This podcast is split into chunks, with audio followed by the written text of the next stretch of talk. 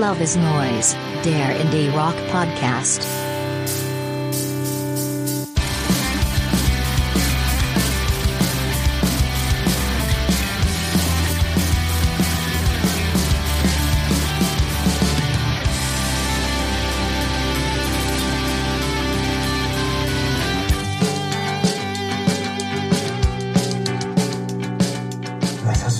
Musik so gehört? Dann hat er gesagt, dass er die Pixies gerne hört. Und Das ist ein sehr. Pixies ist Indie-Rock. So, für einen, ähm, Menschen, die am Rand sind. Hallo und herzlich willkommen zur vierten Folge von Love is Noise, dem Indie-Rock-Podcast. Oder sollte ich eher sagen, willkommen am Rand? Ich bin Max und bei mir sind wieder die Randgestalten Uli. Hallo Uli. Vom rechten Rand, Servus. Oh nein, da wollen wir dich nicht hinstellen. Nicht, Philipp. nicht politisch. Bist du auch da? Servus, ich komme vom Rand bist- von Bayern und komme nicht aus Baden-Württemberg.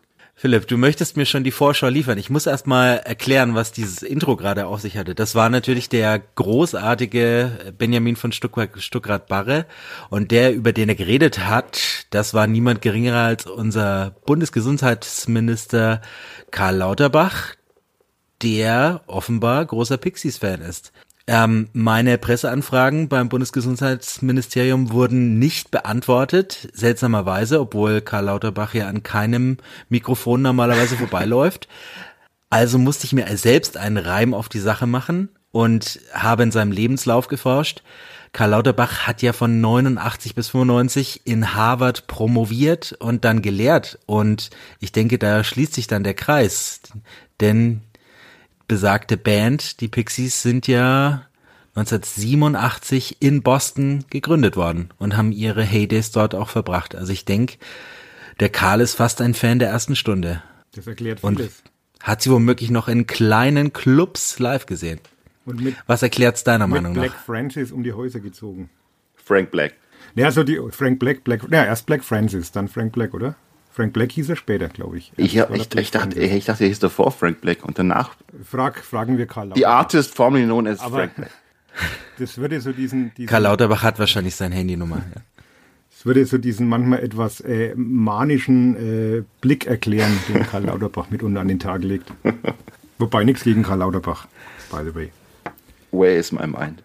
Nee, ähm, One with the Freaks oder Nerds, genau. Also im Geist ist er bei uns. Hm, Wer ebenfalls zuhört oder zugehört hat, ist der Sebastian. Der hat uns unsere erste Le unseren ersten Leserbrief geschrieben und natürlich habe ich gleich auf die Fresse bekommen. ähm, er hat aufgepasst und ähm, hat festgestellt, dass ich Konstantin Gropper von ähm, Get Well Soon nach Bayern verfrachtet habe, ihn beziehungsweise ihn für Bayern beansprucht habe. Das ist natürlich falsch. Konstantin Gropper. Entschuldigung. Ich muss sagen, der Herr kommt aus Erolsheim und das ist drei Kilometer von der bayerischen Grenze entfernt in Baden-Württemberg. Es tut mir leid und ebenso leid tut's mir, äh, dass ich Wet Leg auf die Isle of Man geschickt habe. Ich hoffe, ihr könnt mir verzeihen. Ähm, da ich sicher wieder viel Blödsinn erzählen werde, schreibt weiter. Vielleicht habt ihr auch Fragen oder Themenvorschläge oder ähnliches. Alles bitte an loveisnoisepodcast at gmail.com. Außerdem bewertet uns in eurer liebsten Podcast-App, abonniert uns in der Podcast-App, in der ihr uns hört und sagt's doch Leuten, die auch Indie begeistert sind und die gerne viel zu lange Podcasts über Musik hören. Heute wird alles anders. Und nicht vergessen. Verspreche nicht zu viel. Ich habe es in jeder Folge bisher versprochen. Es hat sich nie bewahrheitet, also hüte ich mich diesmal. Nicht vergessen, wir posten jedes Mal eine Spotify-Playlist, wo ihr alle Songs, über die wir hier reden, nachhören könnt, wenn ihr fertig seid. Oder zwischendrin. Ich habe auch von Leuten gehört, die den Podcast immer pausiert haben und dann schon gehört haben. Wenn ihr so viel Geduld habt, tut das. Was zu ergänzen von eurer Seite? No. Fangen wir an. Gibt genug zu bereden. Wir wollen ja heute unter einer, St Ah. unter einer Stunde bleiben. Das ist ja unser Vorhaben. Also schauen, auf-. Zeit ist Geld, komm Mm. auf. Häng die Latte nicht so hoch. Ja, ich wollte jetzt gerade noch in gemütlich schwatzen über die Discogs-App, wo wir ja gerade so ein privates Lattenmessen hier betreiben. ähm, ähm, ja, ne, Philipp, wir müssen das nicht, wir müssen das ja nicht laut sagen. Aber ich ähm, wollte sagen, jetzt wo ähm, Elon Musk gerade seinen kompletten Reichtum aufs Spiel gesetzt hat, ähm, und bin ich froh, dass ich keine Tesla-Aktie habe. Die haben ja so viel an Wert verloren, wie äh, Netflix an der Börse wert ist seit dem Twitter-Kauf.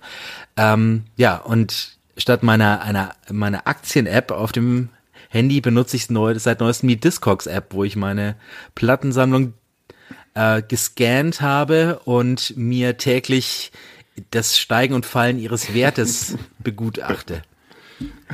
Und das erfüllt mich dann mit dem inneren, mit der inneren Zufriedenheit, die andere von ihrer Aktien bekommen. Hey, ich kann mir immerhin schon einen gebrauchten Fiat Punto leisten. Ich habe meine Quarantäne, die ich jetzt hatte, auch dazu genutzt. Dann mal, also ich bin noch nicht durch, aber jetzt so, ja, knapp über die Hälfte habe ich eingescannt meiner Vinylplatten. Also CDs ist dann mal für die, für die nächste Pandemie. Das mache ich in der nächsten Pandemie.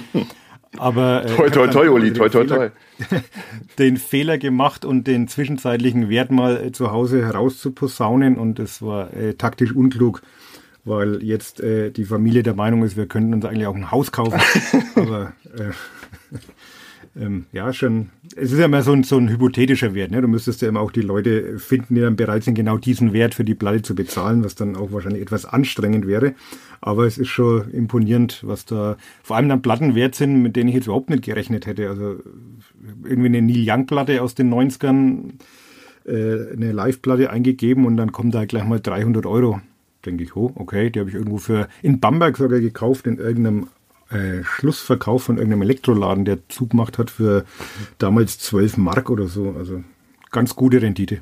Leute, kauft Schallplatten. Es ist die beste Anlage, die man machen kann in diesen Zeiten. Nichts hinzuzufügen. Philipp, und du schließt schon noch Ja, auf mit ich der meine, ich Zeit. kann ja mit meinen vielen CDs und MCs dann noch ein bisschen Boden gut machen. MCs kann man auch scannen bei Discogs, ja. Ja, ich weiß. Genau. Unsere Empfehle. Unsere Empfehlung. Die selbst, äh, die Mixtapes nicht, aber alles andere. Schauen wir mal, was es Neues gab. Indie News. Wir sind in den News angekommen und es gibt eine Menge Rückkehrer tatsächlich und neu angekündigte Alben für den Sommer vor allem.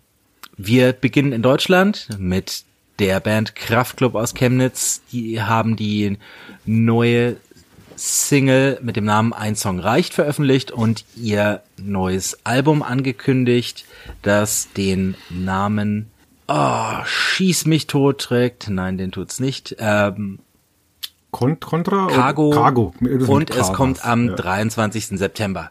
Der Refrain ist ähm, voll von Referenzen, Indie-Referenzen der mittleren 2010er oder frühen 2010er, wie man das von Kraftklub gewohnt ist. Er lautet verdammter Mike Skinner, Kate Nash, Lücke Lee, Tame Impala, The Killers, Florence and the Machine. F cool oder uncool? Schon cool, typisch Kraftklub halt. Die haben damals mit dem ersten Album und den ersten Singles, äh, finde ich, dem äh, eingeschlafenen Deutschpop den nötigen Tritt in den Arsch gegeben. Sie haben sich seitdem im Grunde nicht verändert, aber ich finde es immer noch sehr, sehr schön. Ja, schließe mich an. Also ich habe immer ein bisschen Angst, dass ich für die Art von Musik eigentlich zu alt bin, aber hat mich dann doch wieder relativ schnell gepackt. Äh, schöner Urwurm, der Refrain ist witzig, also äh, dieses Name-Dropping, äh, auch so vom, vom Thema her finde ich es ganz nett, weil es ja wirklich so ist, dass es, geht zumindest mir auch so, gewisse Songs halt auf immer und ewig mit irgendwelchen äh, Erlebnissen oder Personen verbunden bleiben und das reicht dann wirklich, einen Song zu hören und man hat so ein Flashback. Also glaube ich, ein Song hat er als Floorfiller in der Indie-Disco genauso gut funktioniert wie bei Rock im Park. Also wie der Philipp schon sagt, typisch Kraftclub, gekauft. Da gibst du mir das Stichwort für meine kleine Felix Kummer-Anekdote ähm, mit der dem Stichwort Indie-Disco. Ich habe aufgelegt, äh, das war im Januar 2020, die meine letzte meine letzte Party vor der Pandemie und plötzlich kommt der Barmann zu mir hinters Pult und sagt, was weißt schon, dass Felix Kummer da ist, oder? Ach, verdammt. Also muss dazu sagen, hier in einer kleinen Bar in Bam äh, Bamberg, wo mit circa 150 Gästen auf dem Dancefloor. Ähm, und auf den zweiten Blick fiel mir dann auch der sehr große Typ vor dem äh, DJ-Pult auf. und der wirklich, der da tanzte tatsächlich. Und ich bin dann mal kurz, weil ich ihn nur, äh, mich praktisch nur rüberbeugen musste, äh, habe ich ihn kurz angesprochen, äh, begrüßt und gefragt, ob er einen Wunsch hat. Und er hat gesagt, nur bitte nichts von uns. Und woraufhin ich natürlich sagte, äh, tut mir leid, kann ich nicht machen. ähm, habe dann aber nur zwei Kraftclub-Songs an dem Abend gespielt. Aber der war früh um vier, als in Bamberg, wenn in Bamberg dann Sperrstunde ist, war der immer noch auf dem Dancefloor bis ganz am Schluss und hat dann noch im Hinterhof mit den Angestellten der Bar und mir noch einen Schnaps getrunken und war der freundlichste, am Boden gebliebenste Typ, den man sich vorstellen kann. Der meinte, so cool mal ohne Freunde unterwegs zu sein. Das ist alles so Posse-mäßig, ähm, wo er da immer mit hingezogen wird sonst. Und er hatte eigentlich gar nicht vor zu kommen, ist nur vorbeigelaufen, weil er gerade Ur Kurzurlaub in Bamberg gemacht hat und hat gehört, da spielt eine Indie-Band und dachte, na gut, schau ich's mir ein. Und danach war meine Party. Seitdem ähm, lasse ich kein böses Wort mehr auf Kraftclub kommen. Ja, da haben wir, auch. haben wir Glück gehabt, dass wir uns dann einig sind. Und ich dachte, du erzählst eine Geschichte, der hat irgendwie in die Disco geschissen oder so. Ja, ähm, ich weiß gar nicht, ob ich den äh, Gag gebracht habe, aber äh, ich glaube, ich habe ihn mir verkniffen, ja. Gut. Genau. So viel zu Felix Kummer. Guter Mann, wie man so sagt. Die nächste Band, die hatten wir bisher jedes Mal, aber diesmal haben sie ihr Album tatsächlich doch noch angekündigt. The Smile bringen es schon im Mai am 13. Äh, am 13. digital heraus. Es wird heißen A Light for Attracting Attention. CD und Vinyl kommt am 17. Juni und zusammen mit der Ankündigung gab's eine weitere Single, die ich wahnsinnig gut fand, sie Free in the Knowledge und weckt wirklich Erinnerungen an frühe Radiohead-Zeiten. Fast noch prä-OK Computer, würde ich. Ja, hätte ich auch gesagt. Allein äh, Tom York, der hier eine eingängige Akustikballade oder Protestsong singt, das ist so angenehm. Man muss mal nicht querdenken oder drüber nachdenken, sondern kann es einfach genießen. Finde ich gut. Hm. Für mich war es leider bislang von den Songs, die wir hier besprochen haben, das, das langweiligste oder der langweiligste. Ich war aber auch ein bisschen verstört von diesem Video mit diesen äh, leidenden Männern am Lagerfeuer. Das, das hat mich irgendwie ja verstört und gegruselt. Ich konnte mich dann gar nicht richtig auf die Musik konzentrieren. Es klang dann auch fast ein bisschen wie Filmmusik für mich. Aber ja, die, die Assoziation zu frühen Radiohead war bei mir auch da so eine typische ambitionierte Dramaballade. Ähm, muss ich vielleicht nochmal hören im Kontext des ganzen Albums, aber bislang der Song, der mich jetzt am wenigsten gepackt hat von denen, die veröffentlicht wurden. Das hast du jetzt sukzessive bei jedem gesagt. Es ist ja, ja, sie wird von, von, ja, wird von ja, Song sag mal, bist du aus Baden-Württemberg oder was? das ist ein Insider, den brauchen wir, dürfen wir jetzt nicht erklären. Uli, hoffentlich hat dich wen, haben dich wenigstens die Viagra Boys ähm, gepackt. Von denen haben wir die nächste Albumankündigung. Und auch wieder mit einem komischen Video. Dazu gab's ja, ja aber sehr cool, so als ähm, evangelikale ja. Wunderheiler da. Ähm, die, die Single hieß Ain't No Thief. Das Album wird heißen Cave World, kommt am 8. Juli. Und mich, äh, für mich hatte die Single ziemliche Prodigy-Vibes von diesen Synthesizern. Für ähm, mich auch. Und dem Dazu kam dann noch dieses Point-of-View-Video, was einen gleich so an Smack My Bitch ja. zurückgeändert hat in der ersten Szene. Aber ich habe schon gehofft, dass Keith Flint irgendwie im Hintergrund wieder aufersteht. Und ähm, ihr ähm, Song Ain't Nice, der vom Titel fast sehr ähnlich ist, vom letzten Album war mein Song 2021. Für, war auch der energiegeladenste des letzten Albums, deshalb war ich sehr froh, dass sie nicht ganz so ruhig begonnen haben diesmal, sondern wieder einen Knaller vorab geschickt haben. Bin gespannt, wie der Rest des Albums mhm. wird. Ja, so Big Beat meets Post-Punk. Also fand's auch gut. Kommt für mich jetzt nicht so ganz an Ain't Nice ran. Also äh, ein Song des Jahres höre ich da jetzt noch nicht. Äh, und ich mochte die Band ja wirklich, oder mag die Band wirklich gern. Also Welfare Jazz war ja auch so bei meinen Platten des Jahres sogar dabei. Bin mal gespannt auf die neue Platte, aber so als äh, Appetitmacher fand ich das jetzt schon recht ansprechend. Ähm, weniger ansprechend fand ich die beiden neuen Interpol-Singles, die recht dröge daherkamen. Zwar schönes Piano, aber so richtige Hits oder gar beschwingte Rhythmen habe ich da nicht gehört. Ähm, die Singles tragen den tragen die Namen Tony, das war die Leadsingle, und Something Changed. Das Album kommt dann am 15. Juli und wird heißen The Other Side of Make Believe. Und der letzte Song, den Interpol davor veröffentlicht hatten, den fand ich damals einen der besten Interpol-Songs der letzten, fast des letzten Jahrzehnts. Ähm, tatsächlich haben meine Frau und ich uns fast überlegt, ob wir ein, uns ein Paar-Tattoo machen lassen daraus. Äh, oh ähm, oh Gott! Ähm, ja. ähm, der hieß A Fine Mess und der Refrain war You and me make a fine mess und das trifft auf unsere Ehe ganz gut zu. Ähm, und war ein richtig beschwingter, guter Song, der auch besser war als das Album davor. Hier kommt mir das sehr, ja, ich habe vorhin das Wort dröge gebraucht. Ähm, ja, ich, mir fehlen die Worte. Legt hm. ihr sie mir in den Mund? Na, ich war nie ein großer Interpol-Verehrer äh, und in dem Sinne hat mich auch jetzt äh, diese Single sehr kalt gelassen.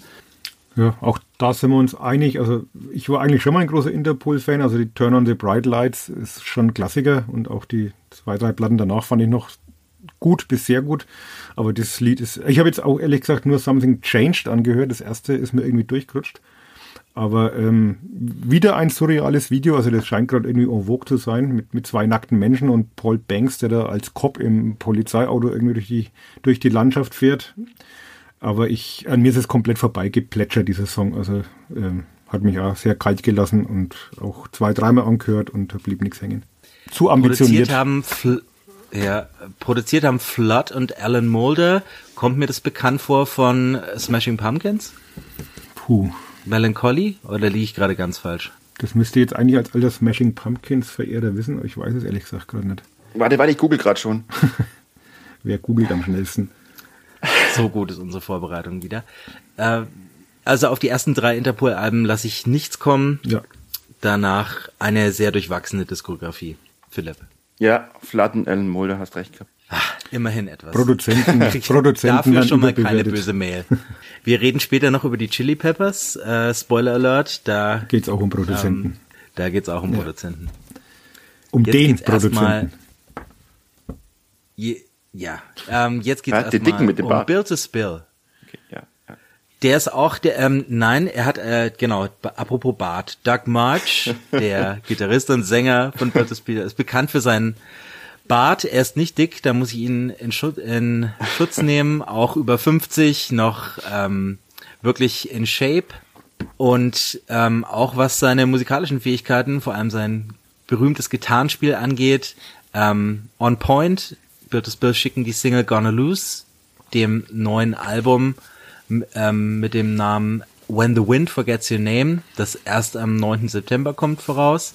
Zwischendurch touren sie und das ist eine Monster-Tour mit circa, ich schätze so 60 Dates in den USA.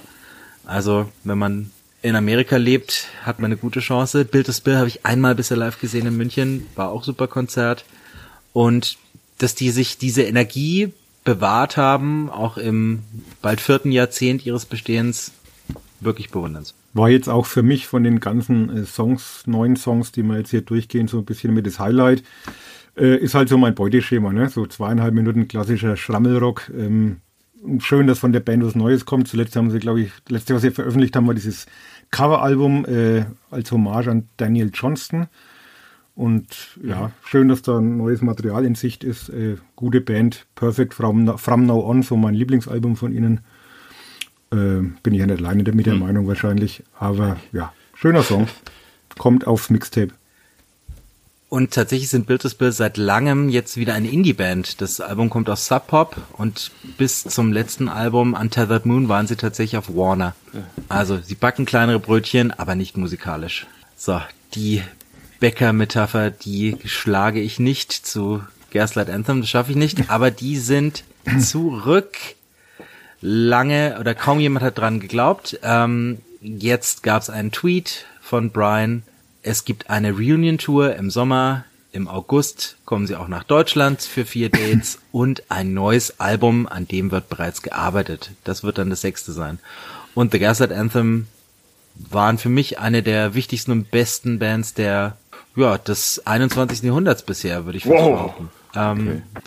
Naja, so jung, so äh, alt ist es jetzt noch nicht das ja. 21. Jahrhundert. Aber kommt da noch mehr. Besonders ihr Durchbruchsalbum The 59 Sound ähm, würde ich in meiner ewigen Top 10 verorten. Da sind wir uns einig. Also ich liebe die Platte wirklich von Herzen.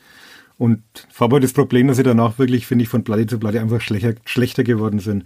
Mit Get Hurt war, glaube ich, 2012 als absoluten Tiefpunkt. Das war für mich da wirklich noch aufgeblasener Stadionrock. Also die fand ich ganz furchtbar. Und ich bete und hoffe, dass, dass sie wieder die Form von 59 Sound erreichen. Und muss aber sagen, allein wenn Brian Fallon singt, geht mir das Herz auf. Also ich habe die Soloalben von ihm, die mag ich auch sehr gern. Und ich habe mir sogar das Weihnachtsalbum von ihm gekauft letztes Jahr, wo er irgendwelche Kirchenlieder aus seiner Kindheit singt. Habe ich Echt nicht oft gehört. Weihnachtsalben. Ja, habe ich nicht oft gehört, muss ich gestehen. Aber also wenn das wieder die ungefähr die Richtung bekäme von 59 Sound, dann wäre ich sehr glücklich. Ich habe Get Hurt damals rezensiert und äh, das Review, glaube ich, beschlossen mit dem Satz, Scheitern klang schon schlechter. Okay. Ähm, durchwachsen, definitiv. Aber es muss schon einen Grund haben. Das Geld allein, ob es das Geld allein ist, das sie wieder zusammengeführt hat. Zu sehen auf Tour, ich schaue es mir aber nicht an, weil sie in München im Zenit spielen und da habe ich den Sound vom Zenit, der hat mir schon mal The Gazette Anthem komplett verdorben. Not never again. Ich hatte das Glück, sie noch als Vorband von Social Distortion zu sehen damals in München. Das Also war meine waren sie, Band. Waren sie noch nicht so bekannt, aber das war sehr großartig. Also haben sie Social Distortion fast ein bisschen an die Wand gespielt damals. Und das will was heißen. Wo war das? Weißt du es noch? Oh Gott, was war das für Halle in München? Ich sehe es vor mir, aber ich weiß nicht mehr. Was gibt's denn in München schnell wieder? Weil Zenit ist zu Zenit groß war es nicht, nee, nee, Zenit war es Distortion, nicht. Ähm, Backstage war es auch nicht, das wäre zu klein. Ich weiß es nicht mehr. Ich, ich muss nachschauen, ich kann mal auf die Karte gucken. Lösen wir im nächsten Podcast auf. Nur damit ich noch was gesagt habe, ich komme aus Bayern und ich mag die nicht. Du magst The Gaslight Anthem nicht, Nein. Philipp. Das 69 Sound äh, mag ein gutes Album gewesen sein und ich habe in die, in die Folgealben reingehört und fand alle beschissen, auch das Handwritten. Ich fand das, das ist alles, was heißt beschissen, aber das ist alles so Bruce Springsteen Nachgemache und äh, Brian Fallon äh, geht mir auch ziemlich ein paar am Arsch vorbei mit seinem, äh, ne, äh, es gibt keinen Affen und was weiß ich, es gibt keinen David, wollte ich schon sagen. Dann musste, glaube ich, deine ganzen alten Rock'n'Roller auch in die Tonne treten. Also deren Weltbild möchten wir jetzt nicht sezieren, aber das Thema haben wir bewusst nicht gewählt für diese Ja, ja, ja. Folge. Das kommt noch Ich irgendwann. mag nur einen Fallon, das, das ist der Sänger von Klatsch, mehr sage ich nicht. Okay. Disput erläutert. ähm, wer auch im Sommer auf Tour kommt, ist die derzeit größte Frau im Indie-Rock, Phoebe Bridges. Äh, auch für drei, vier Dates in Deutschland, in München, aber nicht im Zenit. Ich habe vergessen, in welche Location da, aber wir senden ja für ganz Deutschland hier, insofern Backstage. checkt das selber aus. Ähm, die Dame hat sich mit ihrem ersten Song seit dem, ihrem, ich würde fast sagen, Durchbruchsalbum Punisher von vor zwei Jahren zurückgemeldet. Der Song heißt Sidelines, ist eine gewohnten Phoebe Bridges Sound, ähm, eine gute Single, kein Hit, Marke Kyoto, aber wäre jetzt auch kein Track, den man skippen würde auf dem Album. Phoebe Bridges ähm, mag ich deshalb sehr gern, weil sie meine Plattensammlung um einiges teurer macht. ich, ähm, ihr erstes Album Stranger in the Alps besitze ich auf Vinyl in Lavendelfarben und dafür sind offenbar bei Discogs manche Menschen bereit, 300 Euro zu bezahlen. Also soll die gute Dame ruhig noch größer werden, es sei ihr gegönnt ähm, und die Qualität der Musik ähm, spricht ja auch dafür, dass sie sich das verdient hat. Dann ist Phoebe Amen. Bridges jetzt schon so viel wert wie Neil Young und sie ist noch so jung. Was kann da noch kommen? Genau. Aber ich mag den Ja, Song auch. Also ich habe mir auch gedacht, ist jetzt nicht der Überhit, aber so dieser, dieser Kontrast, dieser bluckernde Beat und dann diese Streicher und dieser gewohnt verhuschte Gesang, der, die Frau kann nichts falsch machen. Das ist ein guter Song. Gilt übrigens auch für Julian Baker und Lucy Dacus. Auch die. Genau, und zu dritt als Boy Genius. Oder, Philipp? Ja, die Platte habe ich sogar auf Vinyl. Ah, Wie viel, Ja, wie viel, noch wie viel wert? übrigens. Noch, noch eingeschweißt. Ich habe es noch gar nicht gescannt. das war damals mein Song des Jahres, Me and My Dog, glaube ich, auch gesungen Ja. von Phoebe Bridges. Ja. Und der Boy Genius war mein Song 2019, 18, weiß schon gar nicht mehr. 19 Ja, eher. ich hoffe, da kommt auch bald mal wieder was. Äh, von schönen Dingen des Lebens zu den traurigen Filmen. Ja, leider vergeht ja irgendwie kein Podcast äh, ohne Nachruf. Ne? Und als ich vor einigen Wochen die Meldung äh, gepusht gehört habe, dass ein Foo Fighter-Mitglied gestorben ist, dachte ich natürlich automatisch an Pat Smear, weil der Älteste. Ähm, leider oder genauso blöd, am 25. März hat es dann den jüngsten Foo Fighter erwischt. Äh, wieder ein Rockstar, viel zu früh, mit nur 50 Jahren und klassischerweise, wie man leider sagen muss, wohl wegen zu vieler Drogen im Körper. Aber immerhin wohl da, wo er und seine Band immer hingehört haben, nämlich auf Tour. Die Rede ist natürlich von Taylor Hawkins. Und dass ich seine Band sagen kann, obwohl die Foo Fighters doch Dave Grohls Band sind. Und dass er es als Schlagzeuger in Dave Grohl, Grohls Band zu so viel Anerkennung gebracht hat. Und auch die Tatsache, dass ihn nach seinem Tod so ziemlich jeder äh, namhafte Musiker der Welt Tribut gezollt hat und Songs gewidmet hat, spricht wahrscheinlich Bände wie talentiert und allseits geschätzt Oliver Taylor Hawkins aus Fort Worth, Texas äh, gewesen ist, seit er 97 festes Mitglied von den Foo Fighters wurde. Davor war er übrigens, wie man es mittlerweile auch äh, schon zur Genüge gehört hat, Drummer äh, in der Band von Alanis Morissette. Neben den Fuß blieb er ja auch weiterhin gefragter Sessionmusiker. Er hat unter anderem für Perry Farrell von Jane's Addiction gedrummt, äh, für Elton John oder sogar für Miley Cyrus. Er hatte unzählige Nebenprojekte, trommelte für Coed und Cumbria und spielte in der wahrscheinlich zu Recht vergessenen Pro-Power-Pop-Supergroup uh, The Birds of Satan. Und freilich auch als äh, Sänger in seinem ureigenen Bandprojekt Taylor Hawkins and the Coattail Riders, wo er dann vor allem seiner Liebe zu den großen Queen-Hymnen äh, Hymnen frönen konnte. Äh, es äh, wäre wohl auch nie ein vollständiges Foo Fighters Konzert gewesen, ohne dass Taylor äh, Under Pressure oder Somebody to Love oder einen anderen Queen Gassenhauer gesungen hätte. Und vergessen natürlich auch seine legendären Drum Battles mit Dave Grohl auf der Bühne. Dave Grohl, der auch einer seiner engsten Freunde war. Ja, die Frage ist natürlich jetzt auch, ob es äh, die Foo Fighters ohne Taylor Hawkins überhaupt noch geben wird. Ich weiß es nicht, aber jeder, der ihn mal live erlebt hat, ob solo oder mit Band, weiß, was man mit ihm verloren hat. Einen Vollblutmusiker, einen großen Schlagzeuger und vor allem einen grundsympathischen, saukomischen und ziemlich, ich glaube, liebenswerten Menschen. In diesem Sinne, rest in peace, Taylor Hawkins, oder besser, learn to fly. Das hast du schön gesagt. Vielen Dank, Philipp. Wunderschön. Und also wenn die, wenn, ja, ich glaube, du hast das Wichtigste auch gesagt. Ja, Uli, ja, sag du so, zuerst. wenn die, wenn die Rolling Stones ohne Charlie Watts weitermachen können, können natürlich auch die Foo Fighters weitermachen. Aber es wird nicht mehr dieselbe Band sein. Also es gibt jetzt, glaube ich, wenige Bands, das stimmt, wo der, der Schlagzeuger trotzdem so ein, so ein großer Einfluss war. Der auch an vielen Hits mitgeschrieben und äh, war, glaube ich, auch wirklich ein sympathischer Kerl. Und äh, hat mich schon auch irgendwie ich, ich muss mal sagen, ich bin da nicht wirklich getroffen, wenn Musiker sterben. Ich finde es schade, aber man kennt sie ja nicht persönlich, aber so eine Träne im Knopfloch war da schon vorhanden, weil man halt wusste, was es auch äh, vielleicht für Dave Grohl bedeutet, der jetzt schon zum zweiten Mal in seinem Leben einen nicht nur Musikerkollegen, sondern halt auch engen Freund verloren hat und ja, so klassischer Rockstar-Tod.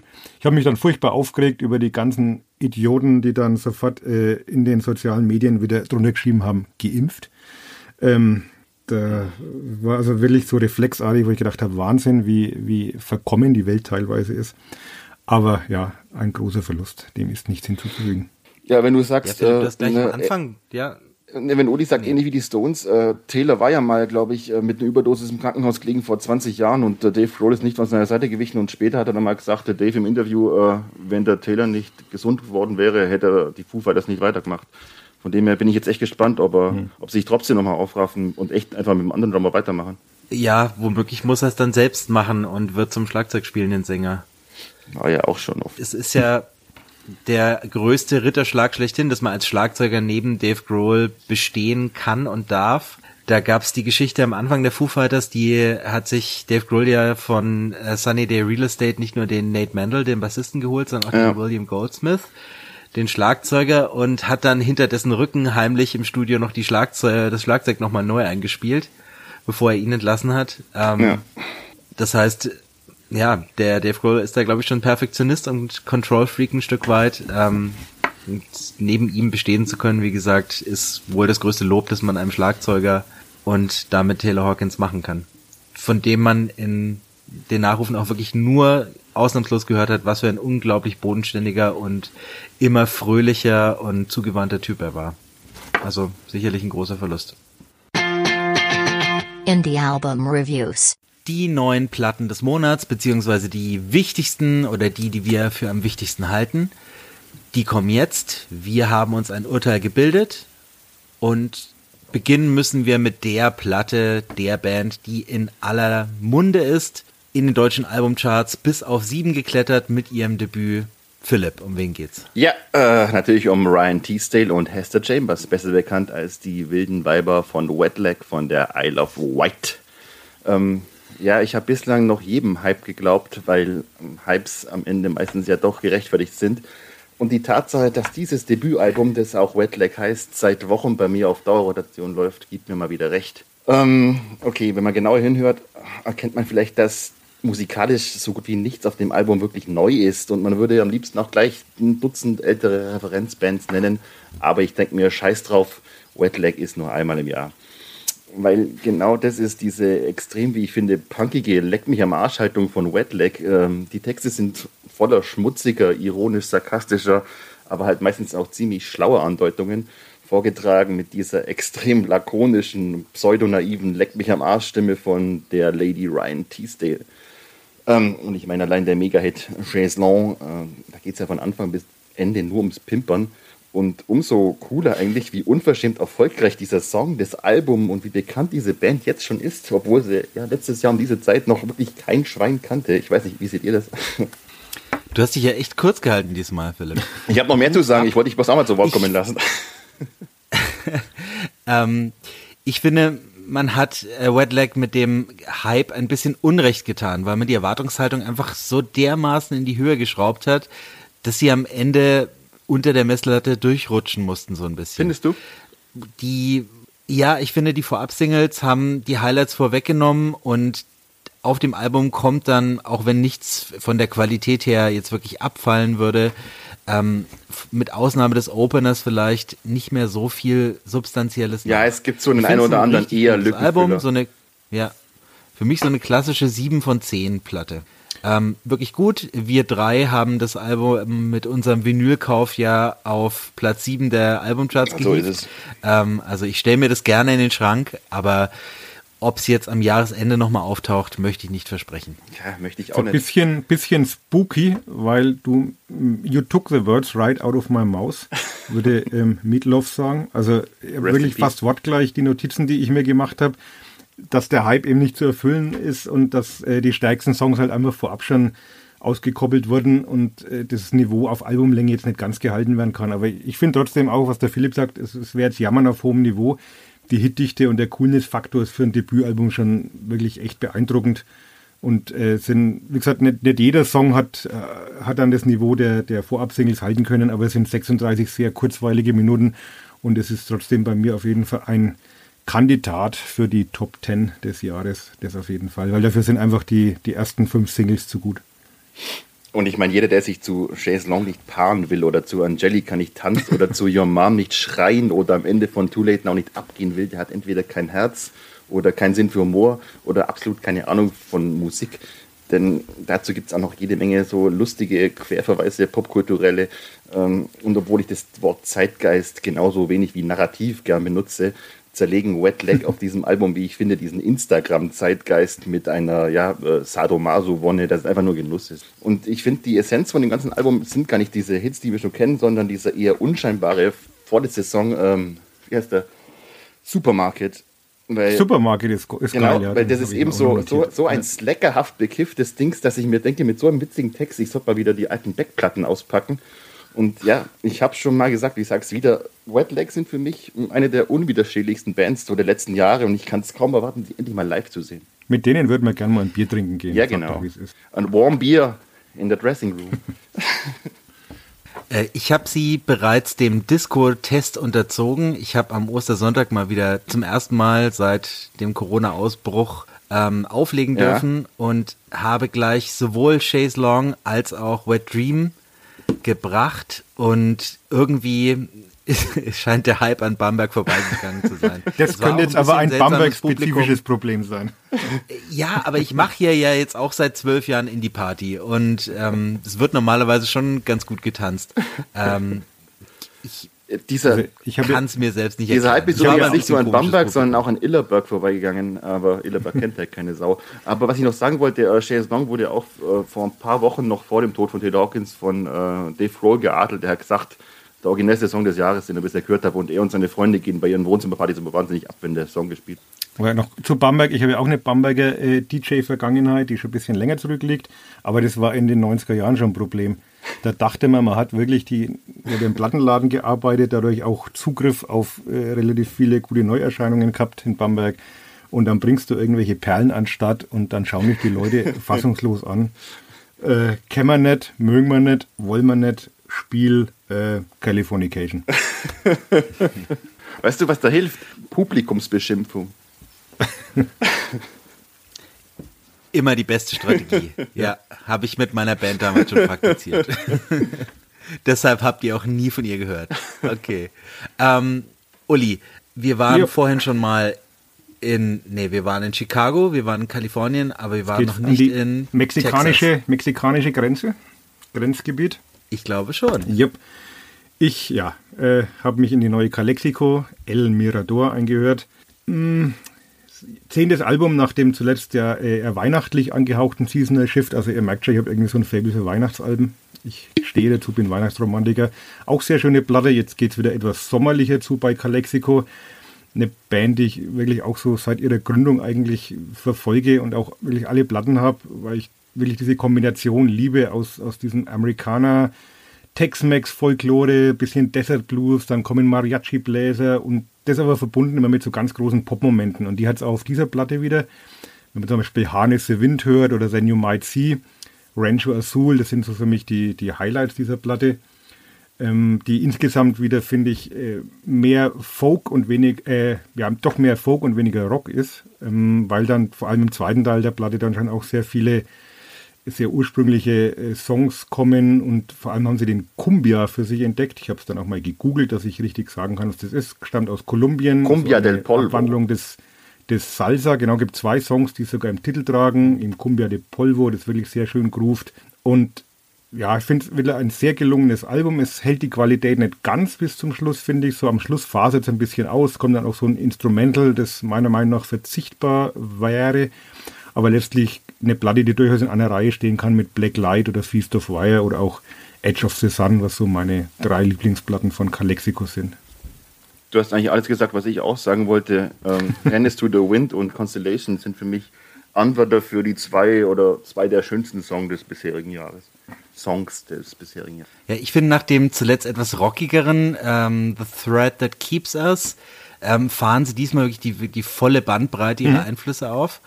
Ähm, und die bleiben natürlich in ihrer Komfortzone, die ist ja breit genug. Ähm, aber sie entstauben auch so ein bisschen das Soundgewand. Und das findet man, finde ich, hört man besonders gut auf dem von, bereits von dir erwähnten Cumbia de Polvo. Ja. Äh, ironischerweise Cumbia des Staubes.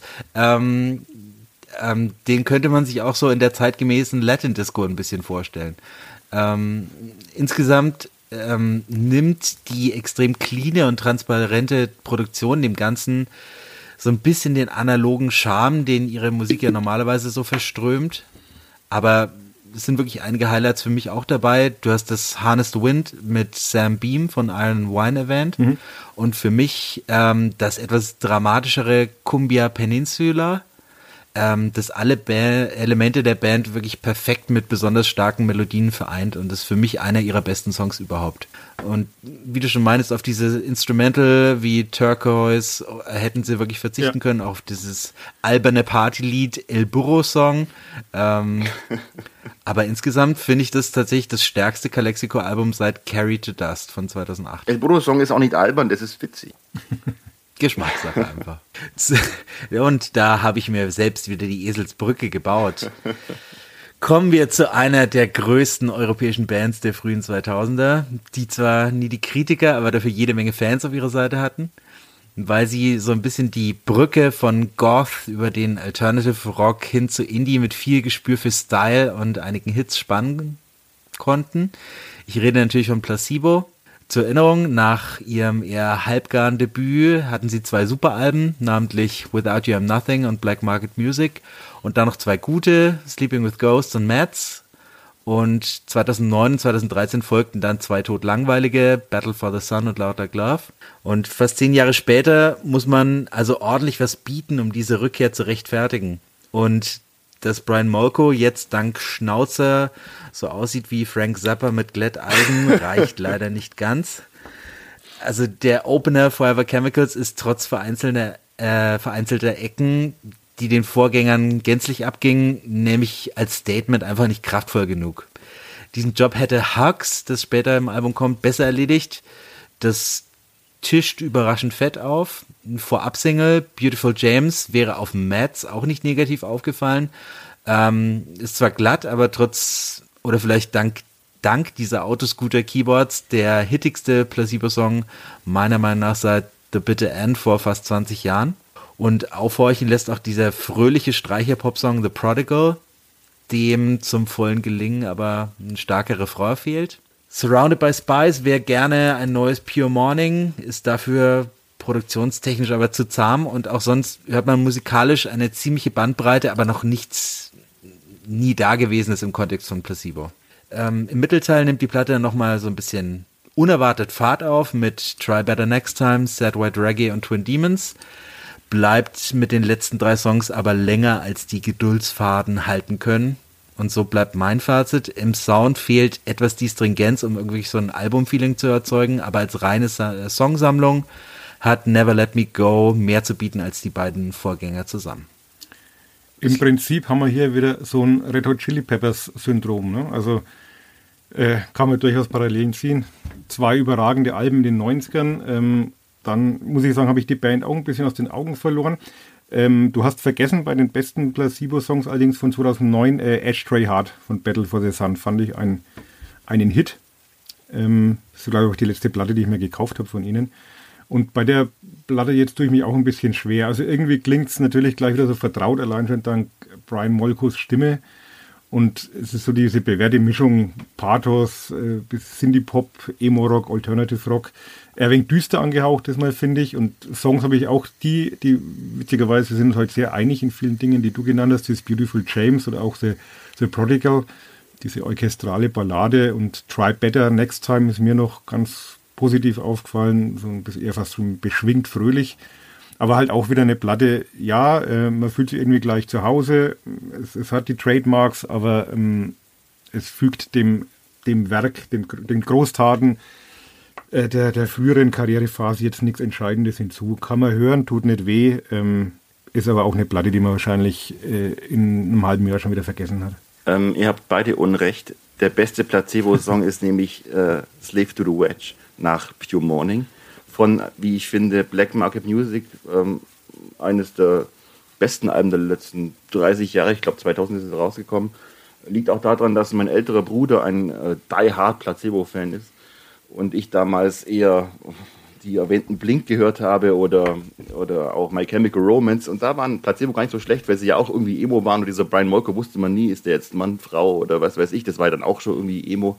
Aber wie gesagt, danach wurden Placebo, ähm, ja, immer äh, Placebo, Entschuldigung, äh, immer wegen, äh, ja, austauschbare will ich nicht sagen, weil sie hatten ja ihren Trademark-Sound auch allein durch die Stimme von Brian Molko, dieses nasale Dings, was am Anfang ja echt außergewöhnlich war, aber irgendwann äh, entwickelt sich halt jeder Song zu einem typischen Placebo-Song, sobald der den Mund aufmacht und auch im neuen Album, obwohl ich es sehr wütend finde, also wütender wie die vorherigen Pop-Alben, äh, ja, nach dem dritten, vierten Lied äh, ist man halt in so einer Placebo-Eintönigkeit drin, wie ich finde. Und ja, kein schlechtes Album, aber wie ihr gesagt habt, auch es wird kein neues Black Market Music mehr geben.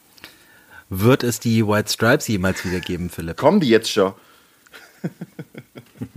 nein. Nee, die kommen nein, nicht. Es kommt ein fader Abklatsch davon. Oh. Nein, Max, du hast einfach keine Ahnung. Also, kommen wir nun zum, ähm, ja, zu meinem zweiten Album des Jahres nach Nie wieder Krieg von Tokotronic tatsächlich. Äh, kommen wir zu Jack White und seinem inzwischen vierten Soloalbum Fear of the Dawn. Und vorweg, ich bin ein Jack White-Jünger und werde es mutmaßlich ewig bleiben. Ich finde, er hat mit Blunderbuss und Lazzaretto zwei großartige Soloalben gehabt, obwohl sich auf Lazzaretto schon angedeutet hat, äh, wohin die Reise ungefähr gehen wird und dass die synthetischer wird. Und dann kam dann auch noch Boarding House Reach, das ich echt nur mit sehr viel Liebe und Ohren zuhalten als noch okay bezeichnen kann. Da war einfach dann ziemlich viel äh, kruder Krach und Synthes und Hip-Hop-Beats, die irgendwie alle fehl am Platz wirkten. Äh, es ist halt so das generelle Problem. Ne? Äh, wenn Jack White nicht in der Band ist und nicht in so, einer, in so einem Gefüge kontrolliert werden kann, sei es mit den Stripes oder mit den Raconteurs oder in Dead Weather, dann, ja, dann beginnt halt auszuflippen. Und dann geht er auch gern mit seinem eigenen Wunderknabentum äh, hausieren. Und er liebt es eben nicht bloß zu tüfteln. Auch auf dem neuen Album ist fast alles übersteuert, exaltiert bis überkandidelt. Und klar, der Sound der Gitarre, ne, der ist, äh, ja, ich finde, meistens pure Kettensäge, manchmal auch Zahnarztbohrer. Aber ich meine das alles im absolut positiven Sinn. Denn schon die erste Single und das erste äh, Lied vom Album Taking Me Back äh, geben da die Richtung vor. Und ich finde, das geht direkt in die Magengrube und in die Beine mit so einem Riff-Overkill. Das Titelstück folgt dann und äh, The White Raven, beide Songs gehen ab wie so eine Mischung aus Led Zeppelin, Run DMC und Iggy Pop.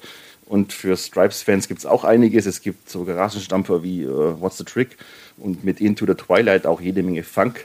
Ja, und sogar das kontroverseste Stück, wie ich finde, äh, Heidi Ho, mit dem ich am Anfang überhaupt nichts anfangen konnte, empfinde ich inzwischen äh, als unfassbar coolen Hip-Hop-Song. Ähm, nach ein paar Mal hören halt.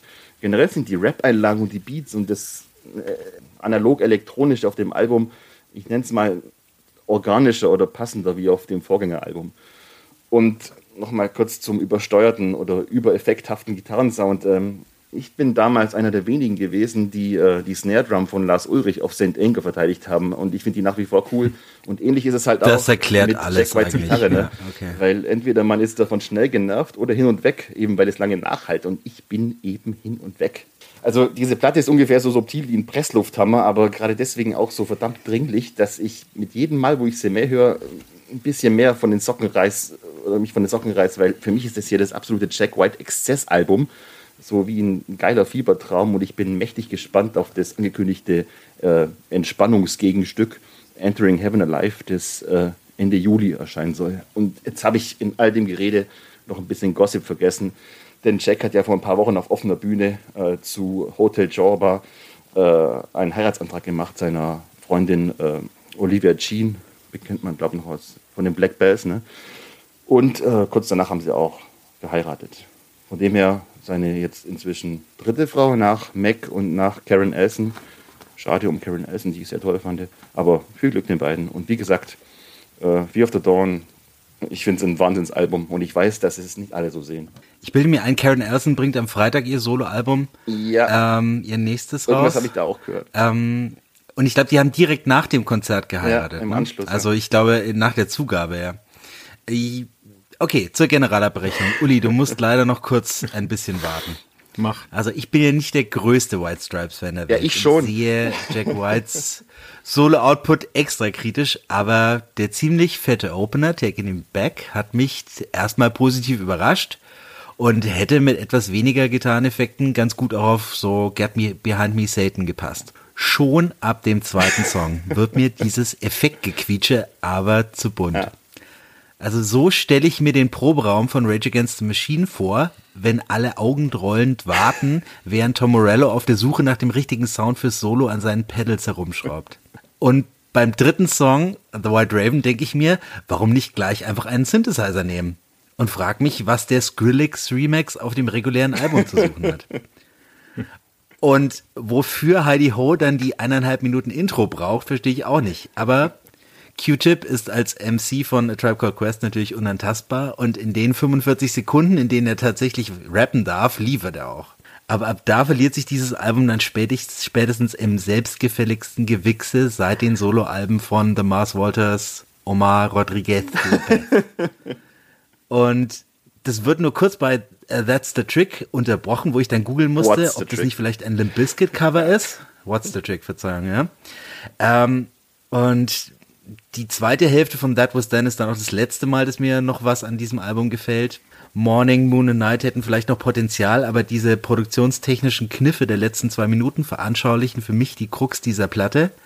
Jack White hat in seiner Selbstverliebtheit offenbar jeden Sinn für Qualitätskontrolle verloren und es gibt niemanden, der ihm Einhalt gebieten kann. Was soll ich da jetzt noch anfügen? Ich bin Also zu meiner- absolut zu meiner- anderer Meinung, aber okay.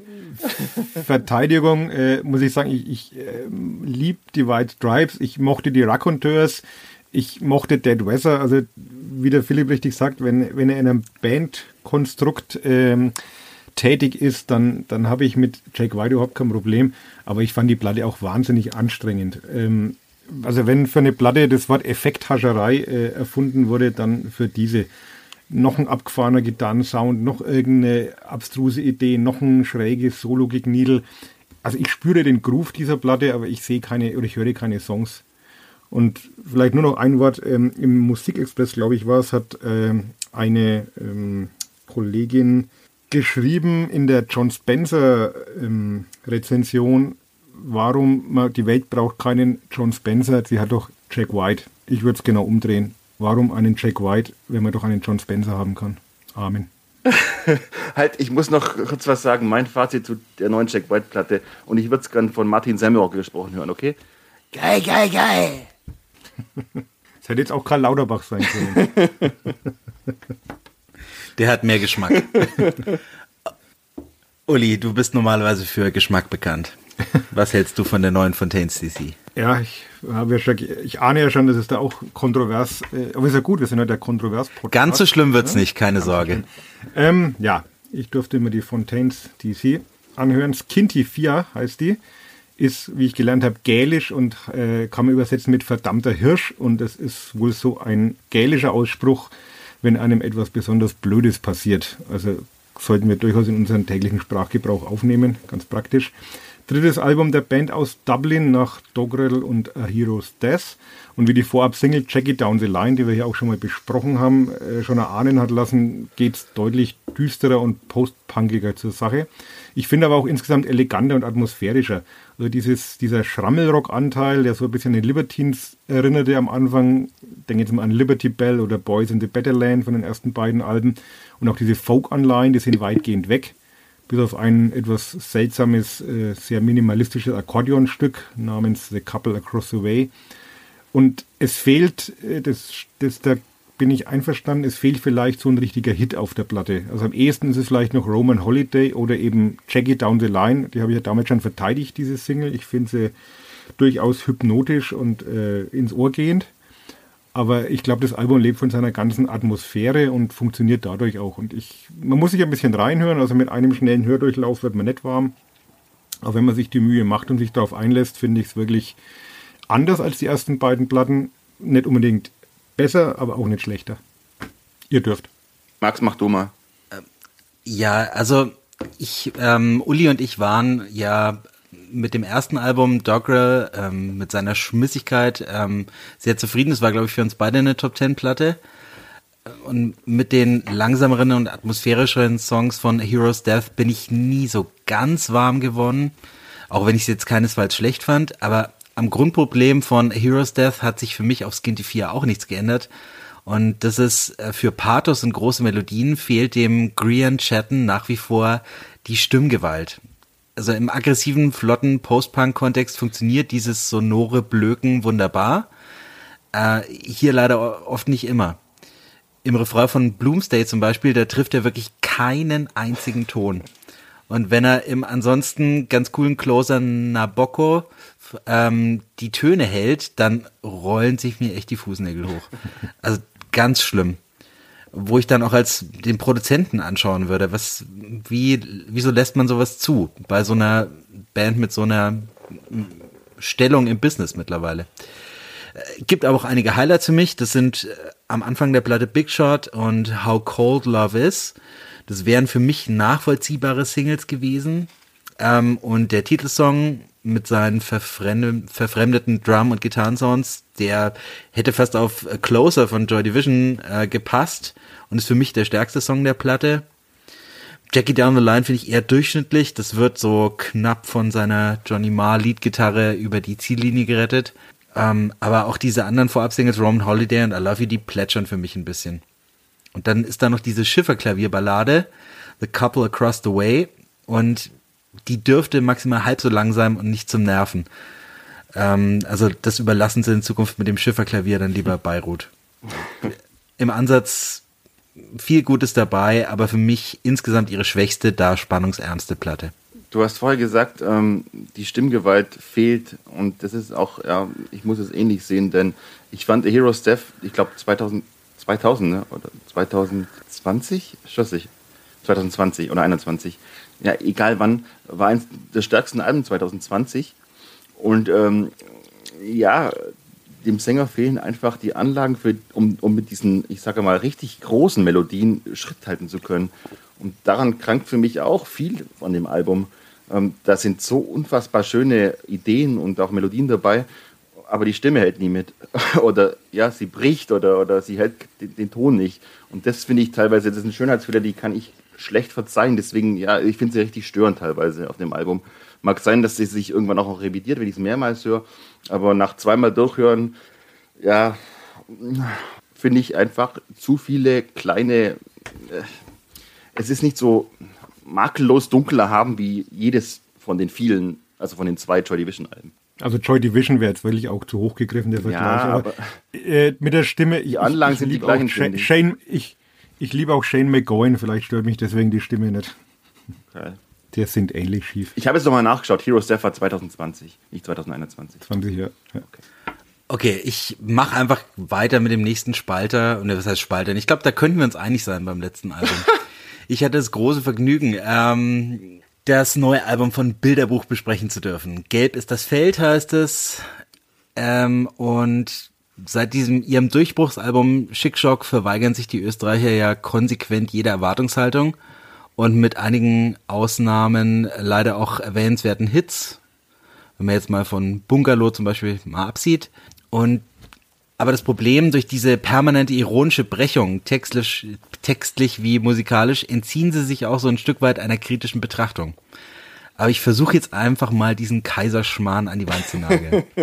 also zuletzt gab es mal mehr oder weniger gefälligen äh, Art, Schrägstrich Yard Rock, äh, der mich immer erschreckend oft an die sicher unzeitgemäßeste Band überhaupt, Steely Dan, erinnert. Ähm, Gelb ist das Feld, beginnt dann auch so uncool wie möglich mit einer Mark Knopfler Gitarre, macht aber leider auch nicht allzu viel daraus. Ähm, doch in der Folge geht's ein bisschen aufwärts. For Rent hat ein paar schöne, Philipp hat sicher erkannt, Smiths-Vibes mhm und ein pornöses Gitarrensolo. Dates erinnert fast ein wenig an War on Drugs. Und Nahuel Huapi ist sicherlich die naheliegendste Single, aber im Refrain übertreibt sie es dann einfach ein bisschen mit diesem Ultra-Augenzwinkern gen Schlager. Mhm. Ich habe da mal einen kleinen Textausschnitt aus diesem Text. Das ähm, nicht, ich hebe es mir noch kurz auf.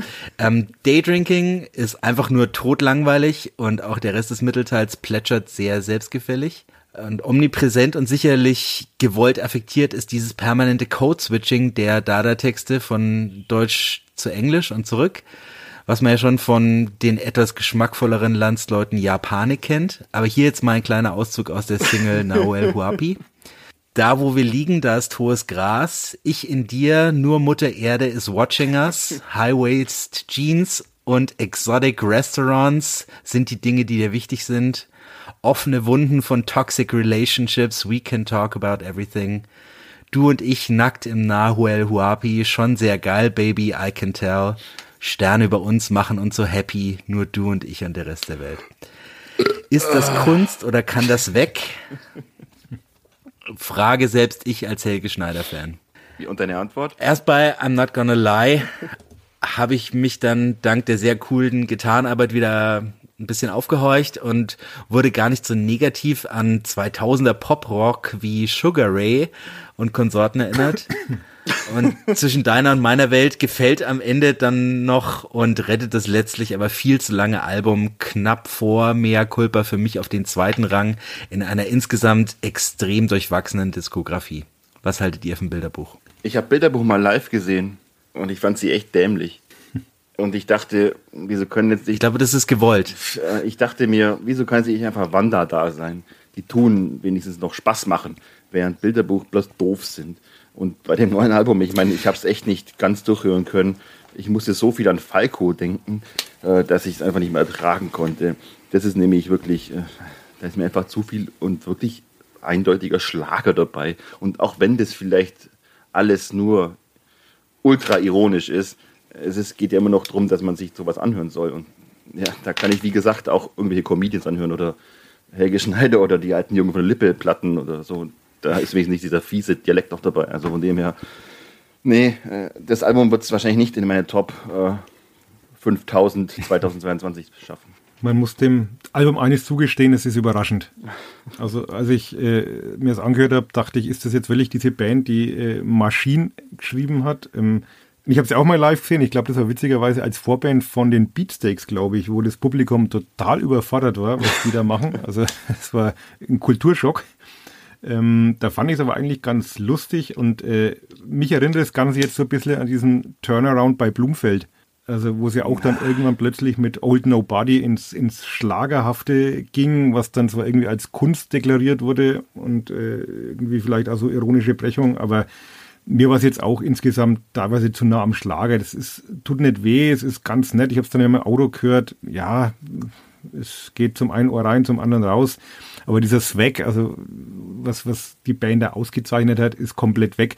Und ich glaube, mit der Art von Musik, die sie jetzt machen, äh, wird es schwierig werden, da so sein, seine, ja, das Alleinstellungsmerkmal ist halt einfach weg. Und das, die Art von Musik machen viele und ich finde, machen viele besser. Und insofern ähm, bin ich mal gespannt, wie die, wie die Karriere von der Band weitergeht. Aber ich ähm, bin jetzt schon auch eher enttäuscht. Und was heißt enttäuscht? Es ist nicht so meine Lieblingsband, ich habe jetzt nicht viel erwartet.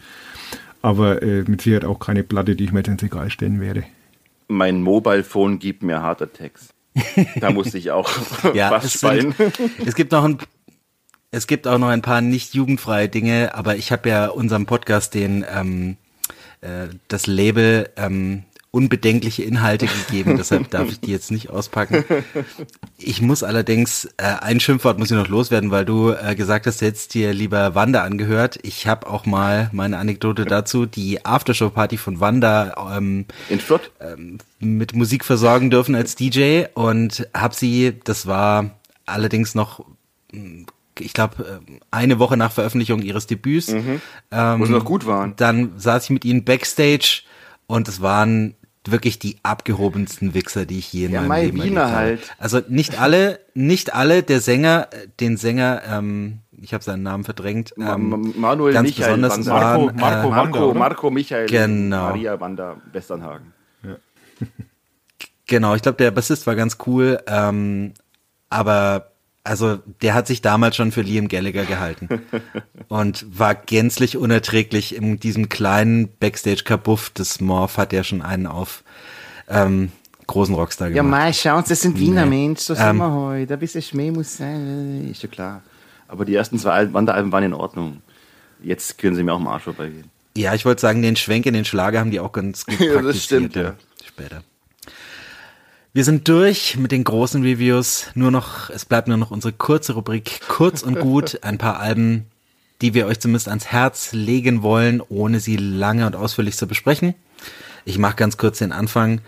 Ich habe ein paar Singer-Songwriter. Der erste ist Christian Lee Hudson mit seinem neuen Album Quitters. Das ist ein schön verhuschter Elliott Smith Nacheiferer, produziert von Phoebe Bridges und Connor Oberst aber Album letztlich nicht ganz so gut wie seine letzte Beginners von 2020. Die war damals mindestens in meiner Top 20.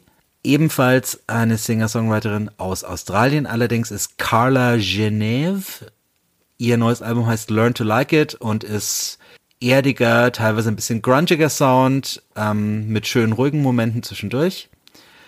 Dann eine Band, die seit ihrem Wahnsinnsalbum White Lighter für mich ein bisschen in der Versenkung verschwunden ist jetzt mit ihrer neuen EP Underground Complex Volume 1 aber an alte Großtaten ein wenig anknüpft. Das sind Typhoon, so ein Indie-Folk-Kollektiv und eine Platte, die ich gerne ausführlich besprochen hätte, aber wir wollen uns ja kurz fassen. Das sind Pub, ähm, The Unraveling of Pub the Band. Ähm, für mich die vielseitigste und eine der coolsten Bands im Punkrock momentan überhaupt. Ähm, super selbstreferenziell und ähm, lustig, tragisch, musikalisch vielfältig wie kaum eine andere Band und dabei immer mit Faust in der Luft und sehr viel Spaß bei der Sache. Philipp, hast du noch was? Ja, ich bin auch ganz schnell, weil ich merke, dass wir wieder viel zu lang sind. Deswegen werde ich jetzt ein bisschen abkürzen. Ähm, wo fange ich denn jetzt an? Ähm, äh, Super Shitty to the Max, das Debütalbum von der Helicopters, äh, nenne ich immer in einem Atemzug mit Escobar und Turbo Negro, was Punkiness und Schmutzigkeit und Garage angeht. Äh, dank Niki Andersen, den ich sowieso cool finde. Und Gottlob gibt es die Helicopters seit 2016 auch wieder in Originalbesetzung, also mit Regen ähm, der Gitarre und auch am Mikro teilweise.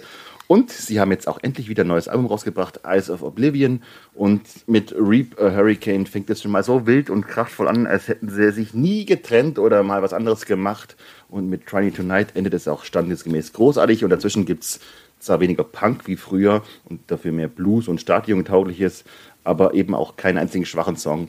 Und mit Positively Not Knowing einen der veritabelsten Rock'n'Roll-Superhits der letzten, puh, ich sage mal, fünf, sechs, sieben bis 70 Jahre. Es ist einfach schön und gut und wichtig, dass es die Helicopters immer noch gibt. Und das neue Album, also Oblivion, bitte kaufen. Und kommen wir noch äh, zum guten Everett Snyman mit seiner Begleitband The Aviary, aber die muss man eigentlich gar nicht mehr vorstellen. Ja, Spaß beiseite. Äh, mir war dieser Mann bis vor wenigen Wochen auch kein Begriff, äh, bis ich zufällig über diesen Namen gestolpert bin und das Album Pruning in the Dark. Und seitdem bin ich dann irgendwie ein bisschen hängen geblieben, weil der Typ, äh, offenbar ist ein Südafrikaner, ein Multi-Instrumentalist, der hat ganz offensichtlich nicht mehr alle Tassen im Schrank. dieses wirklich geile, geile Album ist pures LSD für Leute, die die frühen Queens of the Stone Age irgendwie ein bisschen zu nüchtern fanden. Man muss diesen funkigen, unglaublich tanzbaren Ultra-Psychedelic Rock einfach mal erlebt haben und wird am Ende sogar mit einer zehn Minuten langen Pop-Abortion belohnt. Äh, die macht Drogen nehmen eigentlich im Grunde überflüssig. Es ist einfach ein Wahnsinnstrip von dem Album. Bitte mal anhören. Philipp war nicht kurz und gut, aber schnell und gut wieder. auch nicht schnell und schlecht. ähm, ich würde auch noch. Frage ich jetzt nicht deine Frau, ob das ansonsten auch so. du bei mir geht's langsam und schlecht. Ähm, zwei Platten noch, die ich ans Herz legen möchte. Das eine ist äh, See Through You von A Place to Bury Strangers, sechste Album der New Yorker Band, deren einzige Konstante eigentlich Sänger und Gitarrist Oliver Ackermann ist und meiner Meinung nach eines der besten, eine der besten Platten und wohl auch zugänglichsten. Ich finde es eine ziemlich einzigartige Kombination aus Shoegaze, Noise und Wave. Vor allem gegen Ende des Albums scheinen aber auch richtige Melodien durch den Nebel.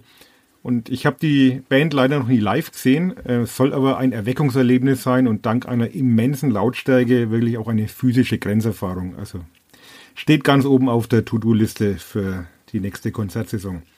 Als zweites habe ich im Angebot noch die Sea Girls mit Homesick. Zweites Album der vier Londoner, die auf der Insel schon wieder so als Next Big Thing gehandelt werden. Und wie schon das Debüt Open Up Your Head ist das so richtig klassischer 2000er Indie-Rock-Pop, irgendwo zwischen Killers, Kooks und Razorlight. Ganz viel Pathos, hymnische, mitgrüll-taugliche Refrains. Insgesamt vielleicht manchmal ein wenig zu berechenbar und ein bisschen glatt produziert, aber definitiv eine schöne, gute Laune-Sommerplatte und die können wir momentan ja, glaube ich, alle gebrauchen. The Good Old Days.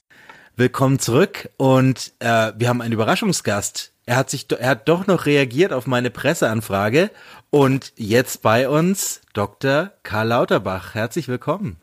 Äh, vielen Dank. Also das Thema heute, äh, das Yankee Hotel Foxtrot, das ist ganz, ganz interessant, weil, weil Studien haben belegt, dass äh, Yankee Hotel Foxtrot, das ist äh, ähm, NATO, äh, NATO-Code für, für äh, YHF und das kommt beim UKW. Kurz, Kurzwellen, ähm, Funkspruch kann man lauschen, kann man auch auf jetzt CD von Wilco hören. Und Wilco geht's jetzt halt. Hier, äh, sp spannende Band. Kann ich nur empfehlen, hier mein Studium Harvard, haben wir neben Pixies auch häufig Wilco gehört.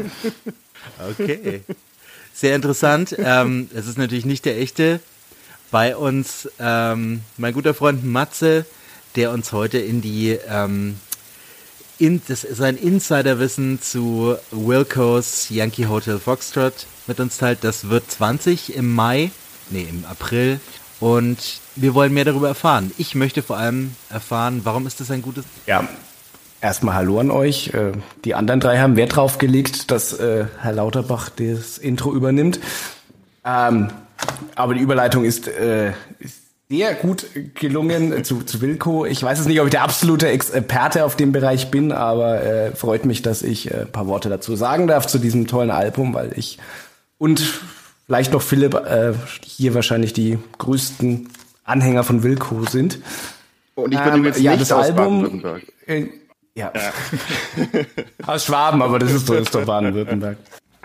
Äh, ihr habt sie auf dem, äh, auf, in euer Programm genommen wegen dem äh, 20-jährigen Jubiläum des Albums. Äh, Wilco muss man jetzt vielleicht nicht so viel drüber erklären. Ich glaube, wer sich einen Indie-Podcast anhört, hat die Band äh, wahrscheinlich schon mal gehört äh, oder kann sich eine Vorstellung davon machen, wie die Band ungefähr klingt.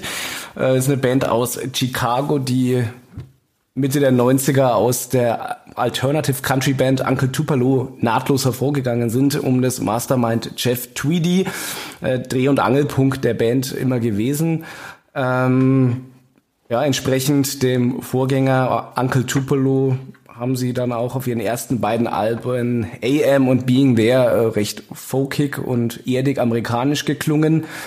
Das Album Summer Teeth 1999 war dann so ein bisschen der Übergang in äh, experimentellere und facettenreichere Sounds, bis dann ähm, erstmals 2001 das Album Yankee Hotel Foxtrot erschienen ist. Also es ist äh, 2001 im Herbst erschienen, allerdings nicht wie geplant auf einem Unterlabel von Warner Music, sondern zunächst nur in digitaler Form auf der Homepage von der Band Wilco. Ähm, regulär erschienen ist es dann erst knappes halbes Jahr später im April 2002 und ja, wie es zu dieser kuriosen Veröffentlichung kam, da würde ich vielleicht gleich noch was dazu sagen. Ähm, vielleicht noch zum Klang. Ähm, das Album wurde mal im Uncut Magazine bezeichnet als Americanas Kid A, also so in Anspielung an äh, ja das Album von Radiohead, was ja damals auch ein radikaler Bruch mit dem alten Indie-Rock war. So kann man vielleicht auch sagen, dass Summer Teeth das OK Computer gewesen ist ähm, und Yankee Hotel Foxtrot dann so das Ende einer Entwicklung von einer Band, die auch ihren Sound verändert hat, vom alten Sound zum neuen. Ähm, ja, ähm, es gibt ähm, einen schönen Dokumentarfilm benannt nach dem ersten Song des Albums I'm Trying to Break Your Heart ähm, der die Entstehung und die Veröffentlichungsgeschichte über das Album so ein bisschen äh, zusammenfasst mit vielen Musikaufnahmen. Ähm, da kann man etwas über die Entstehungsgeschichte erfahren. Man sieht, dass es im Vorfeld schon Konflikte innerhalb der Band gegeben hat. Äh, ein Bandmitglied, äh, Jay Bennett, ist äh, ja gegangen worden durch Jeff Tweedy, der Drummer. Den haben sie vorher schon aus, ausgetauscht. Ähm, und man sieht dann, wie Jeff Tweedy eigentlich nicht mehr diesen traditionellen Sound von Wilco hier haben will, diesen ja, einfachen, folkigen Sound, sondern viel mit Noise experimentiert. Ähm, das ist, merkt man dann auch am Sound, äh, wenn man die CD anhört oder die Platte anhört. Ähm, man hat immer als verbindendes Element so einen Krach, der an äh, ja, einen gestörten Empfang vom UKW-Radio erinnert. Dazwischen immer so diese Lo-Fi-Gitarre ähm, als verbindendes Element und dazwischen ganz viel Spielerei mit unterschiedlichen Instrumenten. Jedes Lied hat eigentlich so ein eigenes Instrument, das sich nur dort findet. Äh, verzerrte Sita, ähm, Geigen, Pianos, Spielerei mit dem Drum-Sound. Und obwohl es eigentlich viele Instrumente auf dem Album zu hören gibt, äh, klingt es trotzdem ist sehr homogen zusammengehalten, auch von ähm, dem Gesang von Jeff Tweedy. Ähm, zu der Entstehungsgeschichte und Veröffentlichungsgeschichte noch, was ich anfangs genannt habe. Ähm, es sollte das Album 2001 erscheinen. Es gab dann Konflikte nicht nur innerhalb der Band, sondern auch mit der Plattenfirma. Ähm, eine Unter, ein Unterlabel von, von Warner Music ähm, die mit der neuen Ausrichtung Probleme hatten und äh, da reinreden wollten. Und da war Jeff Tweedy dann aber konsequent und hat gesagt, das Album soll so klingen, wie es klingen soll. Man hat sich dann darauf geeinigt, äh, dass man aus dem Vertrag entlassen wird und hat die Rechte an der Aufnahme bekommen. Die Band hat dann damals 2001 im September das Album einfach selbst veröffentlicht online, was damals, also im Jahr 2001 schon ein sehr radikaler Schritt war. Man muss denken, es war 2001. Ähm, da kam jetzt noch niemand auf die Idee, freiwillig die Songs online zu stellen. Das Ganze hat dann beigetragen zum Erfolg der Platte ähm, und letztendlich hat es dann zur Konsequenz, dass das Album doch wieder bei Warner erschienen ist im Unterlabel None Such Records. Dann erst im April 2002. Also über Umwege ist es dann doch so veröffentlicht in der Form, wie es eigentlich klingen sollte.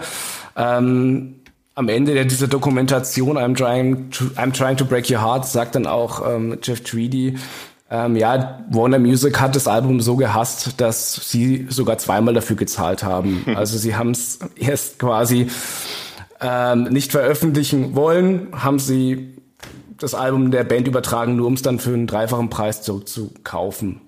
Das hat alles äh, wahrscheinlich zu dem Mythos ein bisschen um das Album beigetragen, diese ganze Entstehungsgeschichte, diese Konflikte, äh, diese Streitereien mit der Plattenfirma. Neben diesem ja, experimentellen Wilco-Sound, über den man ja vielleicht jetzt auch gleich noch ein bisschen reden kann, wie, wie er denn so wahrgenommen wird von euch. Ähm, so gilt deswegen auch Yankee Hotel Foxtrot wohl, also mit Abstand als das beste Wilco-Album. Also ich habe keine Liste je gesehen, wo in eine, einem Ranking das Album nicht auf Platz eins war. Auch wenn ich jetzt gar nicht unbedingt der Meinung bin, dass es so das ultra Aushängeschild ist, also das, das der absolute, das absolute Meisterwerk und alle anderen Platten da äh, nur dahinter stehen können. Ich finde gerade danach äh, haben Wilco auch noch sehr, sehr gute Platten gemacht, die fast auf einer Ebene stehen. Aber natürlich ein sehr, sehr, sehr bedeutendes Album und einflussreich auch auf den Indie-Sound und den Amerikaner-Sound in dem Jahrtausend. Ja, auch nicht nur innerhalb der Diskografie von Wilco nimmt dieses Album ja einen exponierten Platz ein. Wenn man sich das Rolling Stones Ranking anschaut, dann landet ähm, Yankee Hotel Foxtrot dort ja auf Platz 225 der besten Alben aller Zeiten. Und das ist natürlich ein Status, der sich mir jetzt beim Hören nicht unbedingt erschließt. Also es gibt da natürlich Songs wie zum Beispiel der, denke, größte Hit von Wilco, Jesus etc. und der Deep Cut später, Pot Kettle Black, die mich echt mitreißen können. Aber was macht jetzt zum Beispiel die Faszination vom Opener I'm Trying to Break Your Heart aus? Oder warum muss ich bei Radio Cure erst vier Minuten äh, lang äh, ja, mich zu Tode langweilen, um dann doch noch einen Hook zu bekommen? Du hast jetzt die beiden Songs äh, rausgesucht, die mir auch am wenigsten gefallen auf dem Album. Also ich finde generell die, die zweite Hälfte weitaus besser als die erste, auch wenn viele gerade I'm Trying to Break Your Heart irgendwo als das, das große, einen der großen Songs auf dem Album benennen. Ähm, ich glaube, das hat einfach mehr mit, ja, mit dem, mit dem Sound an sich zu tun. Also I'm Trying to Break Your Heart hat ja vieles, was das ganze Album ausmacht. Äh, diesen Krach, diese, diese Art Radiowellen, dieses, dieses Atonale an dem Piano, dann wieder als Kontrast diese Glockenspiele. Es ist relativ lang mit, äh, mit sieben Minuten. Ähm, da bei dem Song ist es vielleicht auch der Text, äh, der hier wirklich äh, sehr, sehr schön ist und sehr gelungen ist. Beginnt mit einem I'm an American Aquarium Drinker. Auch mal eine schöne Textzeile, um Album anzufangen. Aber ich, ich kann es dir eigentlich auch nicht erklären. Also gerade auch Radio Cure, Camera und I'm Trying to Break Your Heart sind auch keine Songs, wo mir die Melodien so hängen bleiben wie bei Jesus etc. oder bei Ashes of the American Flag. Da gebe ich dir vollkommen recht, dass man jetzt, wenn man diese Song, Songs isolieren, hören, isoliert hört oder sie jemand zeigt, man vielleicht schwer die Faszination erklären kann. Jetzt muss ich aber kurz eingreifen. Ähm, ihr habt den Überhit ja. des Albums, also aus meinen Augen der Überhit ähm, War on War nicht erwähnt. Ja, ich finde den auf jeden Fall stärker wie, wie, wie alles äh, bisherig genannte. ähm, und ähm, ja, ich gebe euch recht, was Radio Q angeht oder auch äh, Poor Places, das sind so, ich sag mal so, so Soundsuppe, die ich nicht wirklich verstehe und auch gar nicht verstehen will. Ähm, was vielleicht den Opener I'm Trying to Break Your Heart angeht, dürfte vielleicht auch eine Rolle gespielt haben, dass es eben diesen wirklich sehenswerten Film davon gibt der sicherlich auch zur Popularität beigetragen hat. Was man als, als Fun Fact oder als Unfunny Fact noch erwähnen sollte, ist, ursprünglich sollte es ja am 11. September 2001 veröffentlicht werden und auf dem Cover des Albums sind Zwillingstürme zu sehen. Ähm, zwar nicht das World Trade Center, sondern die Marina City Towers in Chicago, aber trotzdem, äh, ja, auch so ein komischer Zufall. Muss ich auch noch was dazu sagen? Befürchte ich.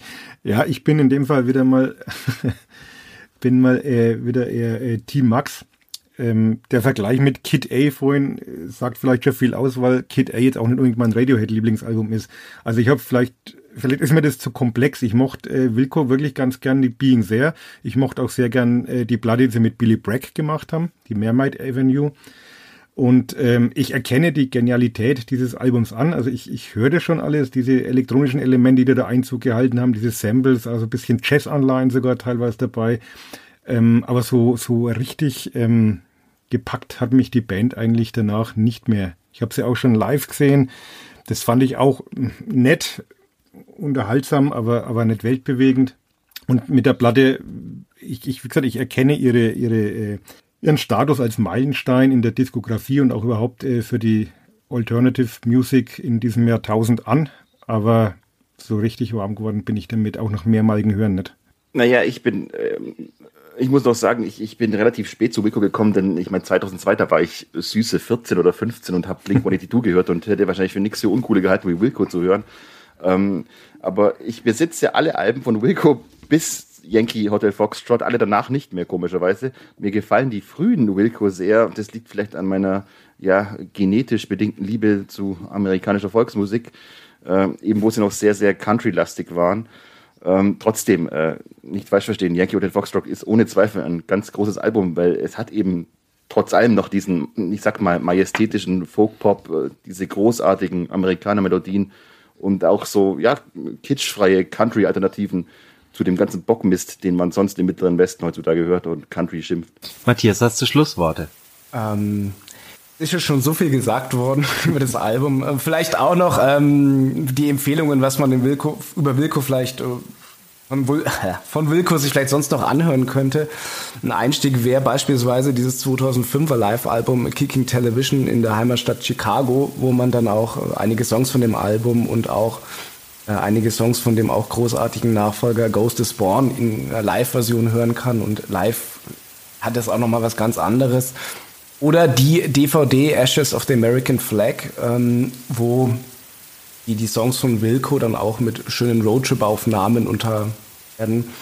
Ähm, da gibt es wirklich eine schöne Symbiose über dieses Roadtrip-Feeling, auch über dieses, ja, unschöne Amerika, dieses verlassene Industriestellten und so weiter, ähm, was auch in den Songs äh, besungen wird, eher so ein tristes Bild in diesem Post-9-11 Amerika. Ähm, das sind schöne Einstiegssachen. Man muss da nicht unbedingt äh, Yankee Hotel Foxtrot rauf und runter hören. Also es gibt auch noch viel über Wilco zu entdecken, auch auf den späteren Alben. Sky Blue Sky mit dem äh, super Leadgitarristen, der erst nach Yankee Hotel Foxtrot eingestiegen ist, Nels Klein, der dem Sound dann auch nochmal eine ganz andere Facette gibt. Und ja, denke ich, sonst ist alles gesagt worden. Alles Gute, Yankee Hotel Foxtrot zu 20 Jahren. Herzlichen Dank dir. Ähm, und ich darf verraten, du bist von Beruf Richter und wir müssen als nächstes über eine Band richten. Vielleicht magst du noch da bleiben ja. zum Headliner. Ja. Der Headliner. Es gibt ein neues Album einer Band namens Red Hot Chili Peppers. Ähm, und ich stelle jetzt mal äh, zum Einstieg ein paar kontroverse Fragen. Erstens, sind die Chili Peppers eigentlich hochgradig brillant, hochgradig peinlich, immer noch relevant oder längst egal? Oder alles zusammen? Ist der Hakides ein Dichter oder ein kompletter Dummkopf? Ist Flea der vernünftigste Irrsinnige im Rock? Ist Fruscianti ein Genie? Und was macht eigentlich Will Ferrell am Schlagzeug? Diskussion freigegeben. Ich muss gleich reinspringen. Also, wenn ich an Will Ferrell und die Chili Peppers denke, dann denke ich nicht an den Drum-Off damals im Fernsehen, sondern dann denke ich an den großartigen Film Step Brothers Philipp, weiß nicht, ob du den kennst. Mit Will Ferrell, wo er seinen äh, Hoden auf John C. Rileys Schlagzeug reibt. Mhm. Das ist meine Assoziation mit den Chili Peppers dann eigentlich. Und ich denke, es ist auch ein ganz gutes Sinnbild für die Chili Peppers heutzutage. Das war mein erster Senf. Wir sind zu viert, also gibt sicherlich eine Menge noch zu sagen. Habt ihr denn alle das neue Album Unlimited Love gehört? Leider. Du hast gesagt, leider? Ja, also du hast dir gefragt, ist Frusciante ein Genie und zumindest die Produktion ja. des Albums verhindert das. Wie dünn klingen bitte diese Gitarren? Also da kommt null Power rüber. Und seine Einton-Solo, äh, Soli habe ich jetzt auch auf genügend Alben gehört. Ähm, dieses Album sägt für mich ein bisschen am Frusciante-Mythos. Und das sind zwar jetzt von diesem Sea Shanty Black Summer abgesehen keine Verbrechen gegen die Menschlichkeit, aber ähm, dennoch so eine Menge Cringe, wie die Jugend heutzutage sagt. ähm, und es ist einfach insgesamt ziemlich lahmarschig. Also für mich das Highlight. What weißt du, was krass ist? Ja, ich finde Black Summer ist das stärkste Lied von der ganzen Platte. Ja, ich kann diesen Seemannsgesang einfach nicht ab. Ja, ich finde den Rest nämlich ziemlich ähm, belanglos dahintreibend. Also für mich sind, für mich sind die, die Chili Peppers eine der Bands, ähm, die ich wirklich mal heiß und innig geliebt habe. Also gerade so diese Californication, auch By the Way, meine ich noch bis Stadium Arcadium mit Abstrichen Phase, die mochte ich mhm. wirklich, wirklich sehr gerne. Also vor allem Californication ist, ist so eine Platte für die Ewigkeit, finde ich. Aber danach sind sie zunehmend obsolet geworden. Also die letzten Alben habe ich mal, ich glaube, mal kurz angetestet und dann festgestellt, dass mich einfach nicht mehr interessiert, weil es so dieser alte Schwungfehler, also ist weder diese, diese durchgeknallte Funk-Gestus der Anfangstage ist mehr da, als auch so diese, diese schöne Melancholie aus eben dieser Californication-Phase. Und ich habe so das Gefühl, sie verwalten halt so ein bisschen ihren Signature-Sound der ja auf dem Album jetzt auch wieder deutlich zu hören ist. Es ist halt die Kiedis Stimme, die hört man halt äh, aus Tausenden raus.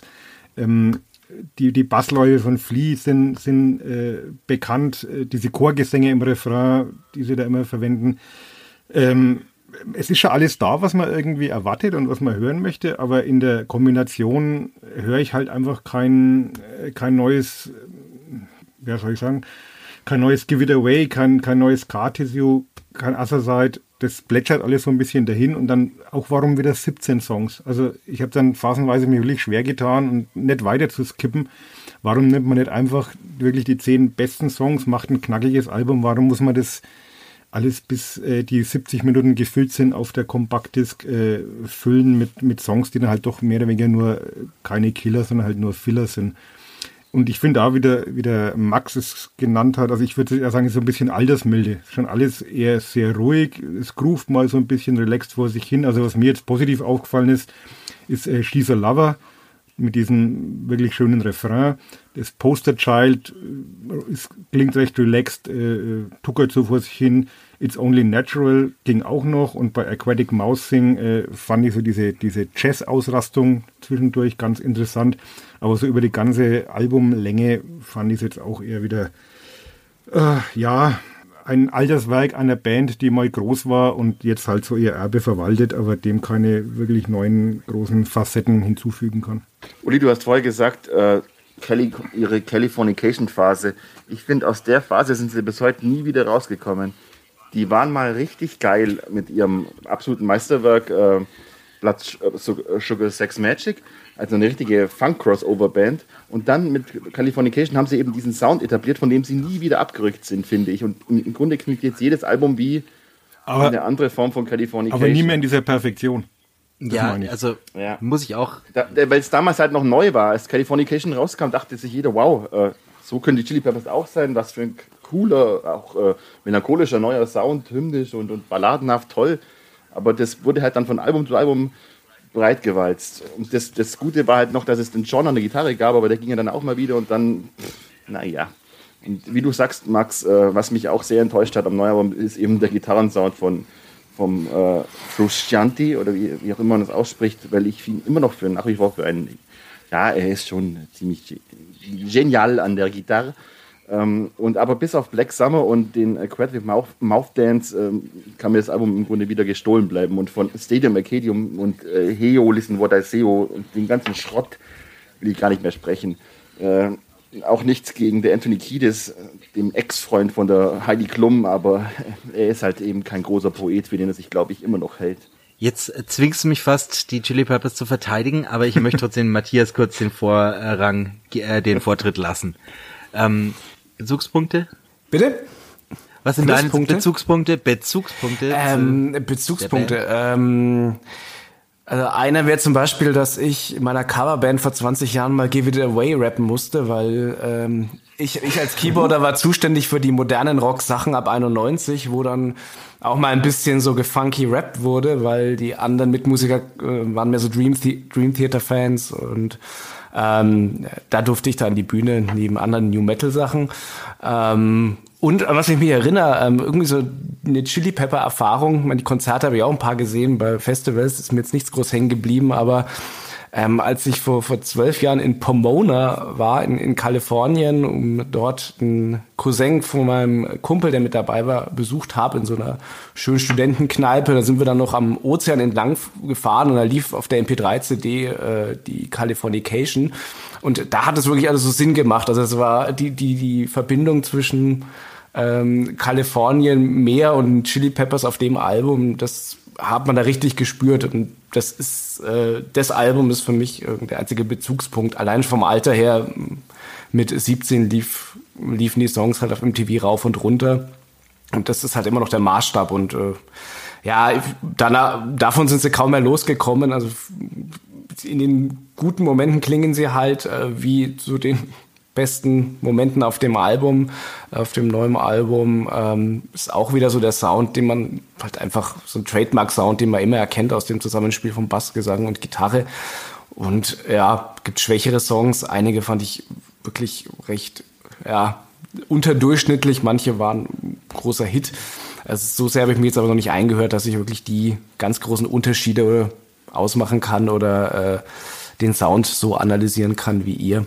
Aber ähm, ich denke, das ist so vom ersten Eindruck her wie bei vielen der äh, nach 2000er Chili Peppers Alben. Es gibt da einfach ein paar super Songs und ein paar eher belanglose und der Sound ist halt, wie es Uli gesagt hat, schon ein bisschen Verwaltung.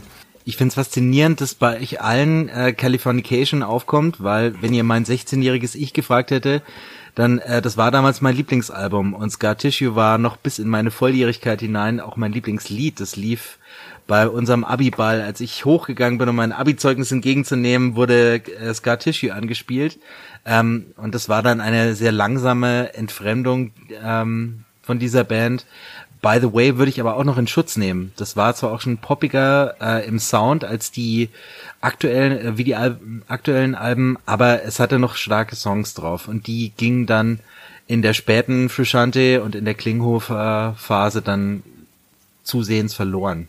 Ähm, und Californication würde ich jetzt nicht als die Keimzelle bezeichnen, weil das sind noch richtig äh, Gitarrenbretter, wenn ich jetzt an Opener Around the World denke und so, ähm, wie fett das wirklich äh, da zur Sache geht, ähm, vernehme ich jetzt nicht mal mehr in Ansätzen.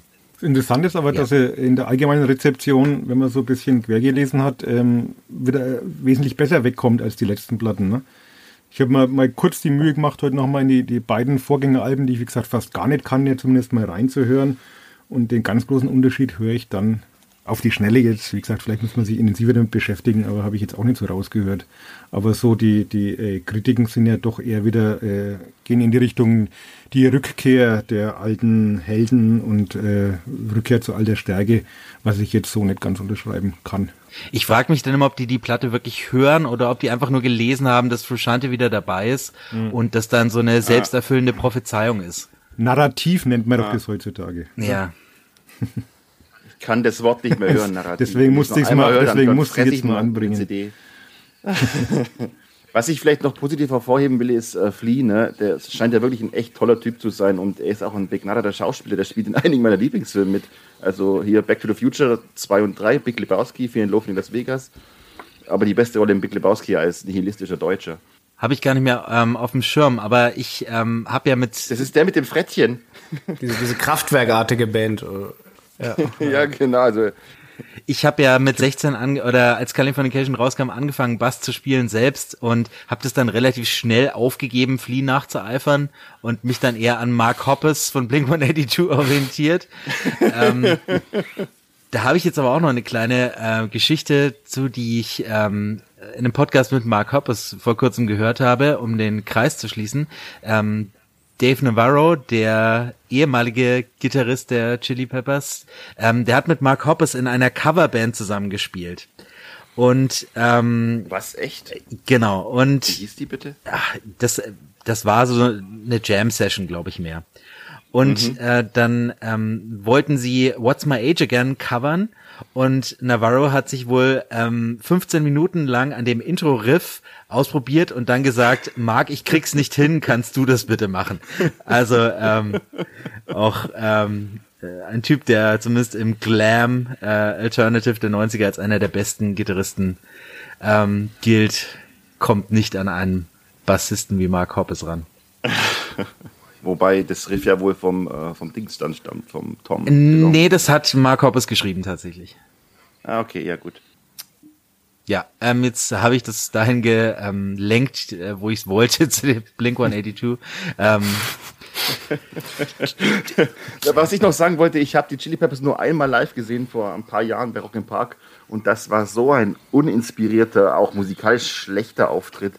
Äh, das hat mir dann endgültig alle Illusionen geraubt, dass ich jemals wieder äh, die Chili Peppers so sehr lieben würde, wie eben zu Zeiten von äh, Blood, Sugar, Sex Magic und Californication. Und ja, von mir aus auch noch zwei, drei Liedern von By the Way.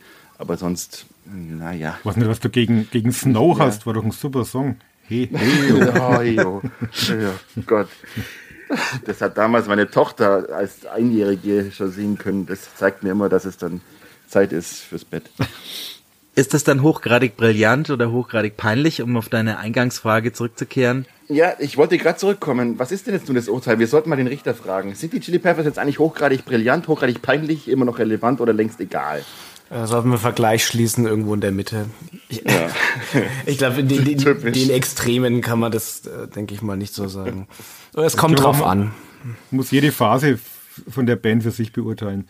Ich glaube, dann kommt man, dann wird mir ja auch gerecht, wenn man, wenn man die einzelnen Phasen beurteilt. Ich bin jetzt nicht so der Funk-Mensch, also ich konnte so mit den frühen Chili Peppers nicht so wirklich viel anfangen. Und äh, ja, wie gesagt, wenn man, wenn man jede Phase bewertet, dann findet jeder was in der Diskografie, was ihn glücklich macht, glaube ich. Das muss man auch mal anerkennen, dass eine Band dann über so einen langen Zeitraum doch irgendwie zumindest standhaft ist und ähm, ihr, ihre Sache abliefert. Und es gibt ja offenbar auch genug Menschen, die mit dieser neuen Platte ganz gut leben können und glücklich werden. Also sei es ihnen gegönnt. Zumindest. Ach, das mag ja sein, Uli, aber ich komme nicht aus Baden-Württemberg. Soll ja auch Richter werden, oder? Ein Urteil ab. Ich finde, die Chili Peppers sind inzwischen längst egal. Also zumindest die Relevanz Thema kann man ihnen nicht absprechen. Sie sind, glaube ich, jetzt mehrere Wochen auf Platz eins der Albumcharts und ich glaube, was ähm, die Chili Peppers auch immer noch haben, sind eine unverzichtbare Gateway-Band hin zur Gitarrenmusik. So wie Metallica, ja. Green Day. Ähm, das ist das, was tatsächlich junge Leute, was ich auf T-Shirts immer noch erkenne. Auch bei ähm, Teenies, die noch nicht geboren waren, als Californication kam, irgendwie ähm, tendieren die dann doch immer wieder zurück zu den großen Namen. Oder aber werden jetzt natürlich dann von Machine Gun Kelly in Zukunft abgelöst.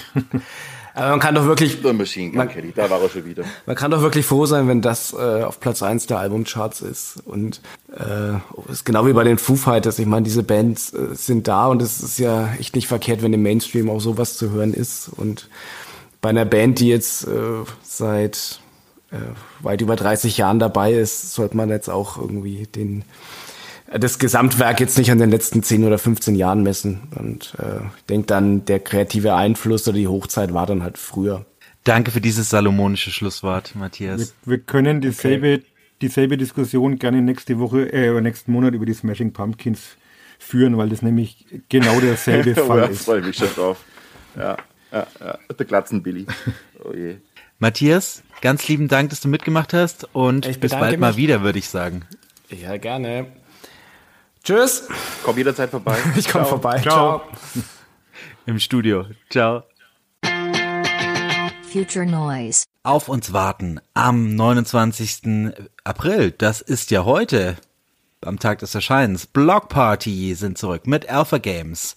Zu hören ein ausführliches Review sicherlich in der nächsten Folge. In der Woche drauf, am 6.5. kommen Warpaint zurück. Woo. Ihr neues Album heißt Radiate Like This. Ebenfalls ein Monsterveröffentlichungstag, Rolling Blackouts, Coastal Fever, die Australier bringen uns Endless Rooms, die Schotten, von denen wir das letzte Mal ausführlich hatten, Bell and Sebastian, neues Album A Bit of Previous, dann das Ereignis des Jahres, We von Arcade Fire, kommt ebenfalls am 6.5. Dazu, ich würde sagen, das ist gleich der Headliner für die nächste Folge. Nein. Und Sharon Van Etten Philipp, da musst du durch. Ja, okay. Sharon Van Etten bringt uns auch We've Been Going About This All Wrong. 13.05. The Black Keys, Dropout Boogie, Florence and the Machine, Dance Fever und The Smile, A Light for Attracting Attention. Am 20.05. noch die hyperaktiven Briten Everything Everything mit ihrem Album Raw Data Feel und eventuell schon raus, wenn wir die nächste Folge bringen, am 27.05. die süßen, putzigen Canadier Stars mit From Capitol Hill und der einzig wahre Liam Gallagher, Come On, You Know. Bis dahin, wir lassen die Geheimtipps bleiben, damit wir unter der Zwei-Stunden-Marke bleiben. Ich bedanke mich bei Philipp und bei Uli. Habt einen schönen Abend, einen schönen Tag und macht's gut. Bis zum nächsten Mal. Ich komme nicht aus Baden-Württemberg. Ciao. Servus.